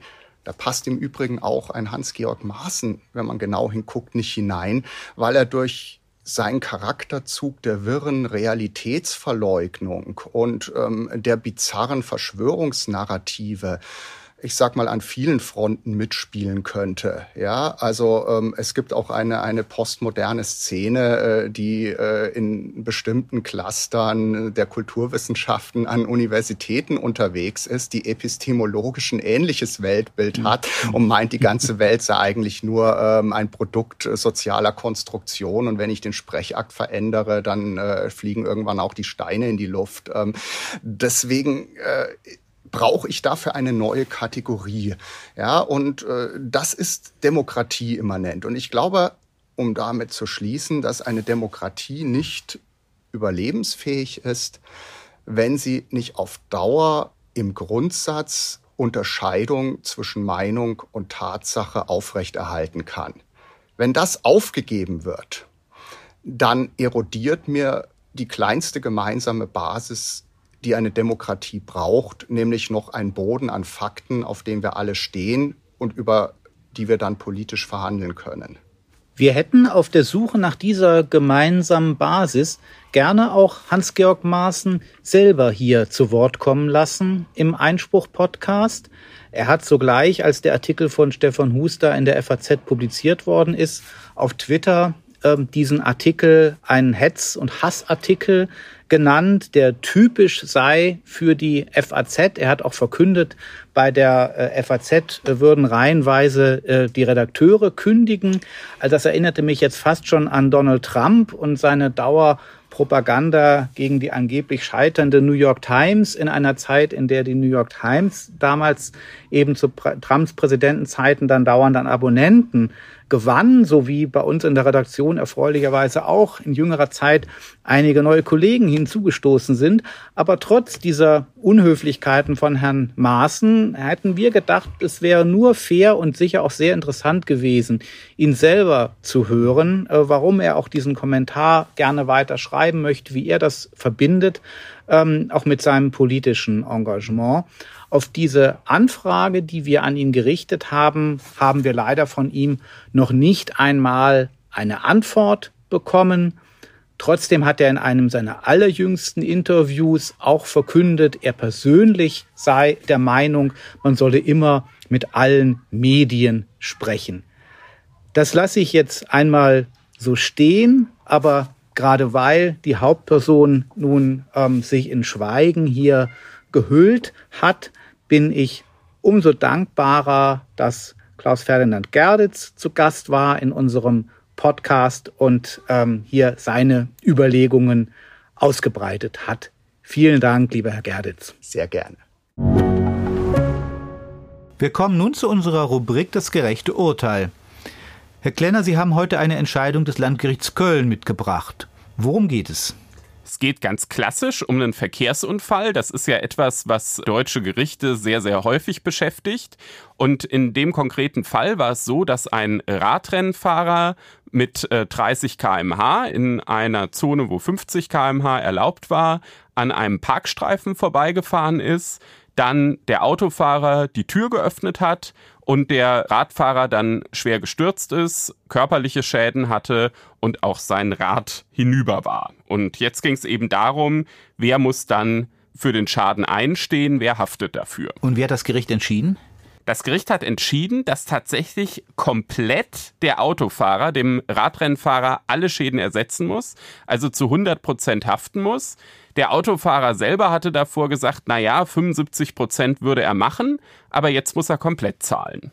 Ja, das könnte einen erstaunen, so alltagsweltlich gesehen. Man, manchmal kennt ja auch so als Fußgänger die Radfahrer, die an einem vorbeisausen. Und hier dieser Rennradfahrer ist ja auch ziemlich schnell gefahren. Der war mit 30 km/h tatsächlich ziemlich schnell, aber weil es eben in der erlaubten Höchstgeschwindigkeit war, war das noch alles in Ordnung. Spannende Frage war, hatte er ein anderes Mitverschulden, also was sich nicht aus der Geschwindigkeit ergibt.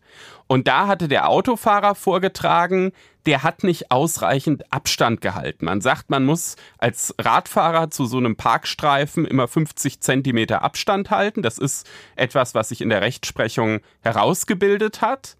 Und das Gericht hat dann durch einen Sachverständigen geklärt, man kann den ja, Abstand hier nicht ganz genau bestimmen. Der ist unklar. Es kann sein, dass er 45 Zentimeter Abstand gehalten hat. Es könnte aber auch sein, dass er 65 Zentimeter Abstand gehalten hat. Genauer konnte man es nicht festlegen. Man hatte also eine unklare Beweislage, von der dann der Radfahrer profitiert hat. Jetzt kennen wir ja aus dem Strafrecht den Grundsatz im Zweifel für den Angeklagten. Ja, wenn es hier heißt im Zweifel für den Radfahrer, ist das eine neue verkehrspolitische Wertentscheidung? Naja, das äh, kann man so pauschal nicht sagen, aber ein bisschen ist es in diesem konkreten Fall tatsächlich so. Eine Norm, die da eine wichtige Rolle spielt, ist äh, Paragraph 14 Absatz 1 StVO. Da steht äh, drin, wer ein- oder aussteigt, muss sich so verhalten, dass die Gefährdung anderer Verkehrsteilnehmer ausgeschlossen ist. Und äh, die Rechtsprechung zu dieser Norm sagt, dass wenn in so einer Situation, also bei dem Ein- und Aussteigen, ein motorisierter Verkehrsteilnehmer, also der Autofahrer, auf einen nicht motorisierten Verkehrsteilnehmer, also den Radfahrer trifft, dann muss das Verschulden des ähm, nicht motorisierten Radfahrers gesondert nachgewiesen werden, weil erstmal vermutet wird, von dem geht keine Betriebsgefahr aus. Wir wissen, wenn zwei Autos aufeinandertreffen, da wird immer gesagt, naja, so eine gewisse Mitschuld hat jeder, weil es einfach schon diese Betriebsgefahr gibt, ähm, die man durch das Bewegen des Autos verursacht. Das ist aber zumindest nach der Rechtsprechung in solchen Fällen beim Ein- und Aussteigen, wenn der Radfahrer kommt, eben nicht so. Und deshalb musste es hier besonders nachgewiesen werden, das Verschulden des, äh, des Radfahrers. Und das ist halt nicht gelungen, weil das Sachverständigengutachten hat gesagt, es kann sein, dass er 65 Zentimeter Abstand hatte. Und dann hätte er ja seine Pflichten eingehalten. Warum haben Sie dieses Urteil für unsere Sendung ausgewählt? Einmal wegen der Praxisrelevanz. Also viele von uns fahren Rad, auch viele unserer Hörer. Da bekommen wir auch immer mal wieder eine Zuschrift, dass sich eben auch für dieses Thema Radverkehr besonders interessiert wird. Und dann ist so eine Beweisklausur auch ein Klassiker im zweiten Staatsexamen, gerade bei diesen Verkehrsunfällen. Da sind die Normen oft gar nicht so kompliziert, aber schwierig ist eben, wie geht man mit so einer unklaren Beweislage um? Ja, und dann muss man eben wissen, ähm, gibt es eine Betriebsgefahr, bei dem, wem liegt die, wie ist einfach die Lage, wer ist beweispflichtig? Und äh, deshalb denke ich, dass sich äh, das Ganze gut eignet und ja, freue mich, dass wir es hier besprochen haben. Wir möchten im FAZ Einspruch Podcast gerne auch so regelmäßig wie möglich interessante juristische Literatur vorstellen und äh, besonders Literatur der Art, die vielleicht nicht nur für Juristen interessant ist, von Juristen, aber nicht nur für Juristen. Und heute soll es um ein Buch gehen, was im CH Beck Verlag erschienen ist. Natürlich werden Sie sagen, das ist ja der große Verlag für Juristen, aber dieses Buch ist wie einige andere rechtsphilosophische und rechtshistorische Bücher der jüngeren Vergangenheit, ist im Sachbuchteil, im allgemeinen Teil des Verlags CH Beck erschienen. Der Titel des Buches ist ein Zitat, Der Dienstbetrieb ist nicht gestört. Untertitel Die Deutschen und ihre Justiz 1943 bis 1948. Der Autor ist Benjamin Lahusen, Professor für bürgerliches Recht und Rechtsgeschichte an der Viadrina in Frankfurt an der Oder. Und ich freue mich sehr, dass Herr Lahusen uns jetzt ein wenig über sein Buch erzählen wird. Guten Tag, Herr Lahusen. Guten Tag, Herr Barnas. Ja, dann erklären Sie uns doch erstmal ein bisschen, was wir uns unter diesem Buch vorzustellen haben, wenn wir mit dem Titel anfangen. Da steht zwischen Anführungszeichen, der Dienstbetrieb ist nicht gestört. Wer hat denn äh, diesen Satz irgendwann zwischen 1943 und 1948 zu Papier gebracht? Den Satz habe ich mittlerweile so häufig gelesen in den Akten, dass ich Ihnen gar nicht mehr konkret sagen kann, von wem nun dieses Zitat kommt, weil es in vielen Variationen immer wieder und immer wieder auftaucht. Der konkrete Zusammenhang sind da jetzt Berichte, die meistens die unteren Gerichte an ihre Vorgesetzten zu schreiben hatten, also Amtsgerichte oder Landgerichte an die Oberlandesgerichte, um dort zu schildern, was nach einer Bombennacht äh, von ihnen getan wurde, um das Fortgehen, das Weitergehen des Dienstbetriebes zu sichern. Und äh, solche Berichte habe ich in sehr großer Zahl gelesen und die enden fast immer oder haben irgendwo versteckt den Satz, der Dienstbetrieb ist nicht gestört, damit niemand auf die Idee kommt zu vermuten, dass einfach nur, weil ein Gebäude kaputt ist oder alle Akten verbrannt sind oder alle äh, Zimmer nicht mehr betreten werden können, alle Amtsträger zu Hause aufräumen müssen, dass irgendjemand auf die Idee käme, nur deshalb wäre ein deutsches Gericht daran gehindert zu arbeiten. Und in dem, aus diesem Kontext ähm, kommt der Titel.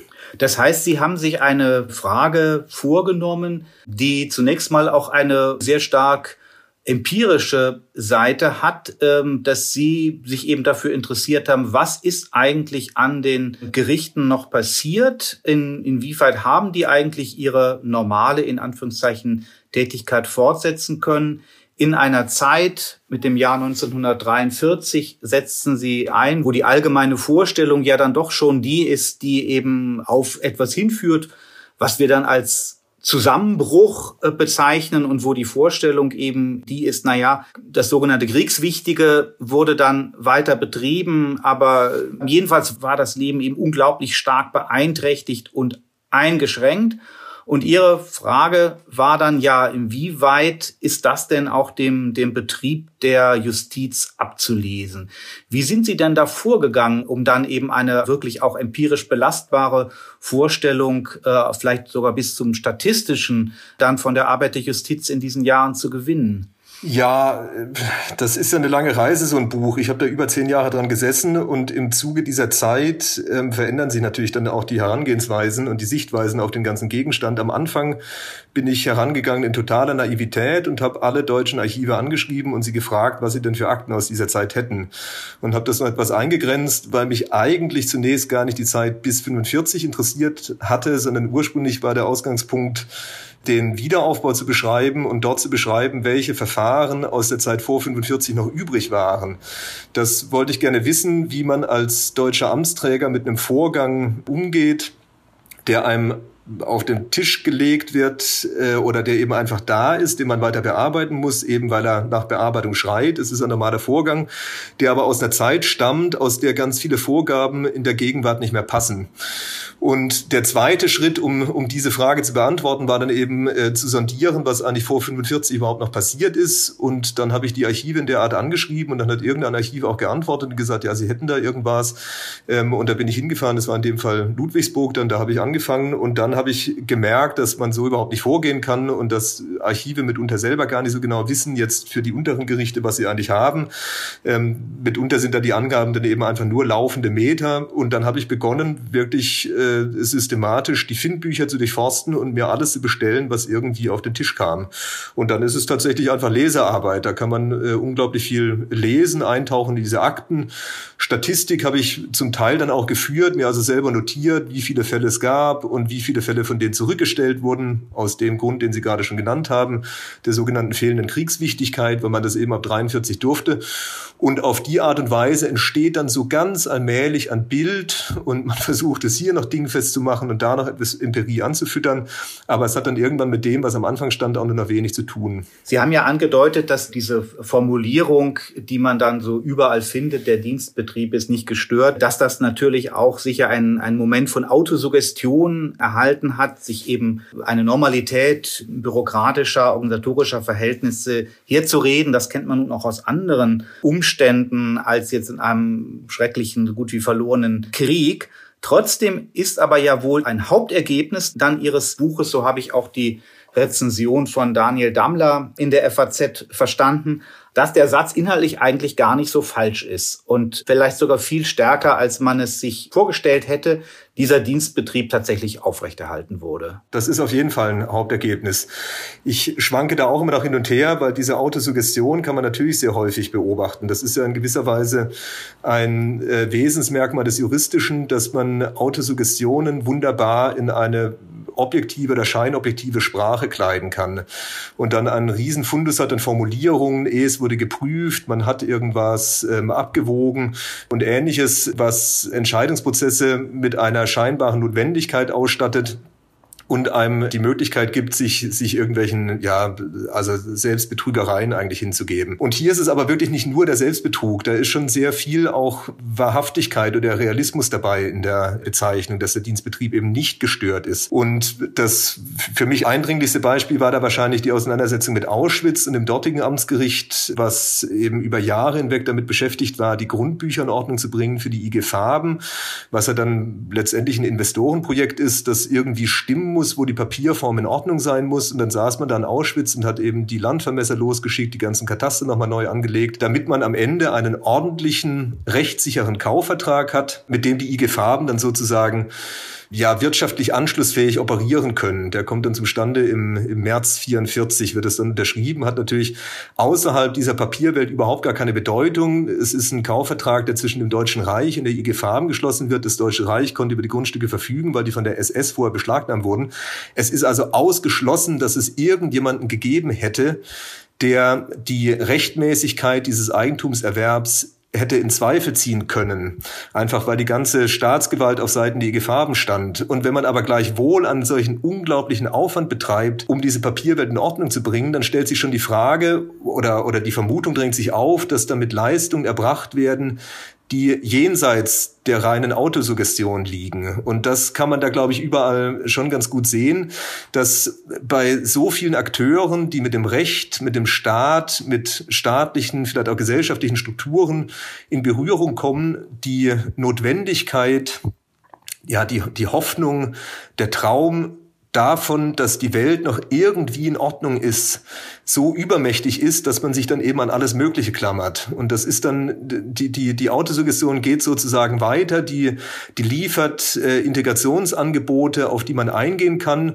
Ähm, man, man kann dann wenn man so will, noch in den Spiegel gucken, weil so schlimm ist es doch alles gar nicht. Ähm, äh, guck her, da die Gerichte arbeiten, die setzen da überall ihre Stempelchen drauf, da sitzen ordentlich gekleidete Leute ähm, mit Talaren und Roben, denen kann man irgendwie vertrauen und kann darüber vergessen, dass die Welt dahinter äh, eine ganz andere ist. Und diese Leistung scheint davon erbracht zu werden. Heute sieht man das Dritte Reich selbstverständlich als den Inbegriff eines Unrechtsstaates, also in jeder Hinsicht das Gegenteil von einem Rechtsstaat und im allgemeinen Geschichtsbewusstsein, wenn man an die sogenannte Rechtspflege im Dritten Reich denkt, dann erscheinen Figuren wie äh, Freisler vor dem geistigen Auge oder auch der Marinerichter Filbinger. Und die Vorstellung, die man hat, ist äh, alles das, was Unrecht und systematisches Unrecht, auch juristisches Unrecht im Dritten Reich gewesen ist, das müsste ja eigentlich immer noch schlimmer dann gewesen sein, als dann auch die Verhältnisse noch schlimmer wurden und auch die, die handelnden, die ideologisch getriebenen nationalsozialistischen Akteure äh, ja in gewissem Sinne auch durch das Misslingen ihrer eigenen Vorstellung sich selbst auch unter so einen Scheindruck gesetzt haben. Ja, da mal die Frage an Sie, vielleicht auch mit Blick auf so die rechtshistorische Forschung zu diesem Stichwort. Wie sieht das aus Sicht jetzt Ihrer Forschungsergebnisse aus? Diese populäre Vorstellung von so einer Art Radikalisierung da des Unrechts, was dann entlang der Zeitachse sozusagen immer, immer schlimmer geworden ist. Ja, dem kann man nicht widersprechen. Das ist schon richtig natürlich, dass vor allem in der Endphase des Dritten Reiches eine ganz starke Radikalisierung stattfindet.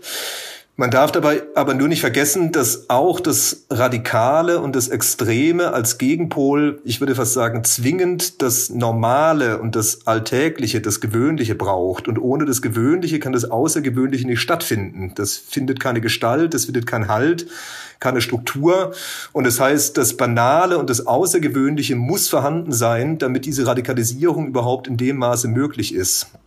Und damit ist dann vielleicht auch beantwortet, dass das Alltägliche und das Banale, was ich hier beschreibe, überhaupt nicht unpolitisch ist oder sich überhaupt nicht herausnehmen kann aus dem allgemeinen Sog der Zeit, sondern eine ganz wichtige, eine essentielle ähm, äh, Stütze für diese ganze Radikalisierung bedeutet. Also es ist keine, keine Banalität des Bösen, die hier beschrieben wird, sondern das Banale wird in seiner Bosheit beschrieben, wenn man so möchte. Und das finde ich ganz wichtig. Und natürlich hat äh, die, die Geschichtsschreibung da, vor allem die, die Rechtsgeschichtsschreibung oder Justizgeschichtsschreibung, das lange etwas anders akzentuiert, aus naheliegenden Gründen, weil man selber eben auch eher als, als leidende Institution erscheinen wollte, nicht als handelnde und hat deswegen diesen gewöhnlichen Anteil sehr stark runtergespielt oder überhaupt nicht wahrgenommen in der Bedeutung. Immer gesagt, ja, das mag schon so gewesen sein, aber dann war es eben alles unpolitisch.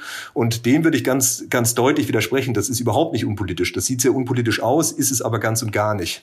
Jetzt gibt es ja manche Klischees des Geschichtsbildes, die als eindeutig apologetisch mittlerweile dann auch zu den Akten gelegt worden sind. Zum Beispiel die Vorstellung von der Stunde Null würde man heute nicht mehr äh, verwenden, ohne immer schon dazu zu sagen, dass es natürlich eine Stunde Null nicht gegeben hat.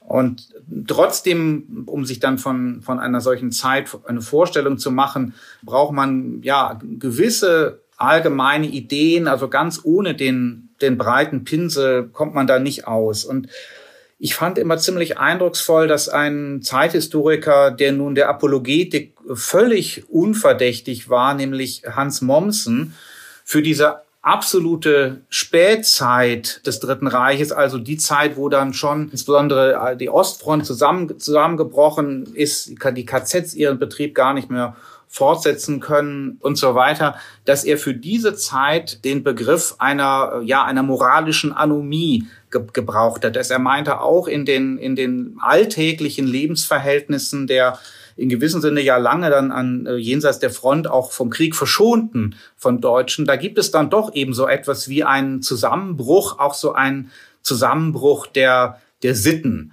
Ähm, wie, wie wären denn Ihre Befunde vor dem, vor dem Hintergrund sozusagen dieser von Mommsen gemalten Kulisse einzuordnen? Na, den Begriff der moralischen Anomie kann man wahrscheinlich schon stehen lassen. Moralisch darf man das schon als Zusammenbruch bezeichnen. Und, und viele Dinge jenseits der Moral brechen natürlich auch zusammen. Ich würde vielleicht nicht Zusammenbruch sagen, sondern wenn dann eher ein Zusammenbrechen, um das Prozesshafte noch näher zu beschreiben. Aber auch da darf man nicht übersehen, dass das Anomische immer etwas Nomisches als Gegenbegriff braucht. Eine totale Anomie kann es nicht geben und einen totalen Ausnahmezustand kann es auch nicht geben.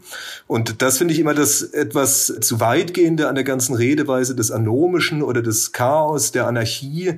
Das Chaos kann nicht leben ohne geordnete Strukturen, innerhalb derer es sich entfalten kann. Und das sieht man an dieser Zeit auch sehr deutlich. An totales Chaos würde, würde die Menschen vollkommen überfordert. Das wäre so gar nicht möglich. Und selbst dort, wo man so den, den moralischen Zusammenbruch beobachten kann, den totalen ideologischen Wahn und Eifer, äh, die Gewalt, selbst dort äh, entwickeln sich ja relativ bald wieder ganz nomische, also äh, geregelte, normierte Strukturen, wenn Sie dann etwa daran denken, dass man sich überlegen muss, ich habe das jetzt in dem Buch an einem Beispiel dann durchgespielt, ähm, an einem Richter, der mit dem Sondergericht auf Reisen geschickt wird, um da unterwegs die letzten Volksschädlinge äh, ähm, äh, noch zu verurteilen und ein paar hundert Kilometer durch das eben zusammenbrechende Deutsche Reich fährt, da stellt sich hinterher die Frage, wer die Reisekosten zu tragen hat und welche Nachweise dafür zu erbringen sind und ob jemand dann Trennungsentschädigung bekommt, wenn er als deutscher Beamter fern des Heimatsorts äh, Dienst getan hat. Das ist dann nicht anomisch. Da ist eine ganz handfeste bürokratische, administrative, organisatorische, institutionelle rechtliche, wenn man so will, Struktur, die dieses Anomische trägt. Und das macht das Anomische nicht völlig wertlos oder die, die Rede davon nicht, nicht, nicht völlig falsch, aber man darf die andere Seite eben auch nicht vergessen. Ich würde Ihnen gerne eine Frage zum Schluss noch stellen, die jetzt nicht das Historische, sondern das Systematische äh, berührt. Und zwar eine, glaube ich, dann doch ungewöhnlich zentrale Rolle für ein so umfangreiches rechtshistorisches, empirisches Buch spielt bei Ihnen ja eine ganz bestimmte einzelne Norm, und zwar Paragraph 245 der Zivilprozessordnung, der folgenden Wortlaut hat. Hört infolge eines Krieges oder eines anderen Ereignisses die Tätigkeit des Gerichts auf, so wird für die Dauer dieses Zustandes das Verfahren unterbrochen. Warum das einschlägig ist für Ihr Thema, äh, ist hoffentlich aus unserem Gespräch jetzt schon, schon deutlich geworden. Ich würde gerne doch äh, irgendwie Sie, Sie anregen dazu, äh, uns ein bisschen auch etwas zu sagen, was vielleicht Gedanken waren, die Ihnen dann bei der Beschäftigung jetzt äh, da mit diesem Aspekt äh, ge äh, gekommen sind, was sozusagen dieser Paragraph 245 ein Krieg oder ein anderes Ereignis, da ist der Krieg, der einerseits fundamental zerstörerisch ist, dann auch wieder austauschbar in dieser juristisch-prozessualen äh, Sicht was man also vielleicht über das Recht lernt, wenn man sich diesen Paragraphen 245 ja etwas näher ansieht, scheint mir jetzt als Nicht-Jurist, als das, als es wohl normalerweise überhaupt der Fall ist bei Ihren Juristenkollegen? Ja, den 245 ZBO, den kennt so gut wie gar niemand. Ich bin da ja auch mehr so zufällig drüber gestolpert und habe mich dann gewundert. Man kann den lesen als Zeichen für den juristischen Größenwahn der Neuzeit. Ähm, das ist eine Regel, die ja im Kern besagt, auch wenn ich nicht da bin, bin ich noch immer da. Also das Recht regelt den Fall seiner eigenen Abwesenheit und kündet, äh, verkündet, dass es im Grunde auch dann da ist, wenn es aufgrund von, was wir jetzt heute wahrscheinlich zusammenfassen würden, höhere Gewalt nicht mehr mehr in der Lage ist zu operieren. Also man nimmt sich eine Auszeit, geht aber davon aus, dass man nach Ende dieser Auszeit wieder anknüpfen kann. Das ist wie bei Dornröschen. Man legt sich dann so einen Schlaf hinein und irgendwann kommt an, dann äh, küsst ein wach und dann geht die Sache eben weiter wie zuvor. Und äh, das fand ich ganz faszinierend, wie man überhaupt auf die Idee kommt, die eigene Abwesenheit zu regulieren und zugleich davon auszugehen, dass in Zukunft immer noch weiter angeknüpft werden kann. Man unterbricht und dann geht es eben irgendwann weiter. Der Ausnahmezustand ist also, wenn überhaupt, eine Unterbrechung in einem Zeitkontinuum, aber kein Abbruch, kein Ende.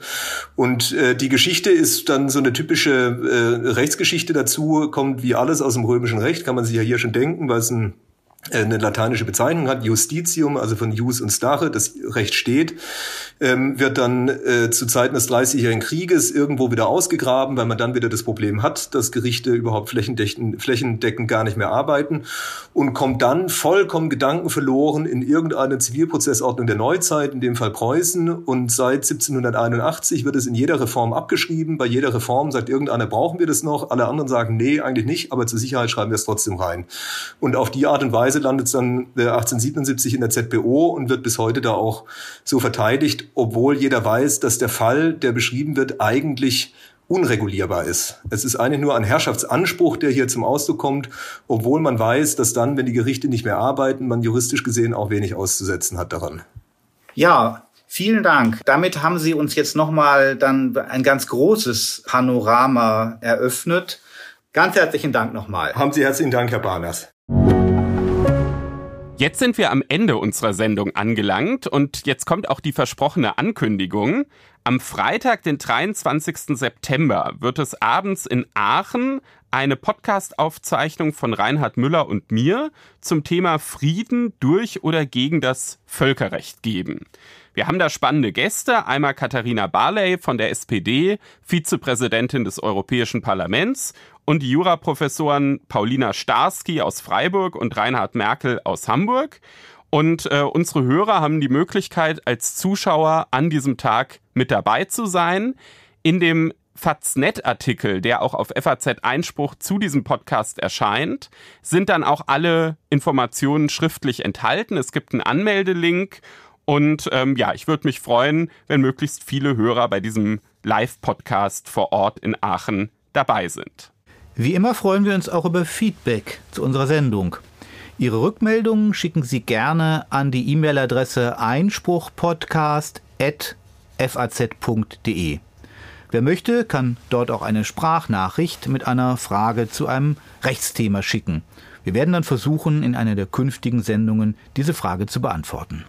Außerdem möchte ich Ihnen heute noch ans Herz legen, auf Frankfurter Allgemeine in einem Wort.de zu gehen. Und zwar aus zwei Gründen. Zum einen suchen wir wieder eine studentische Aushilfe bei FAZ Einspruch.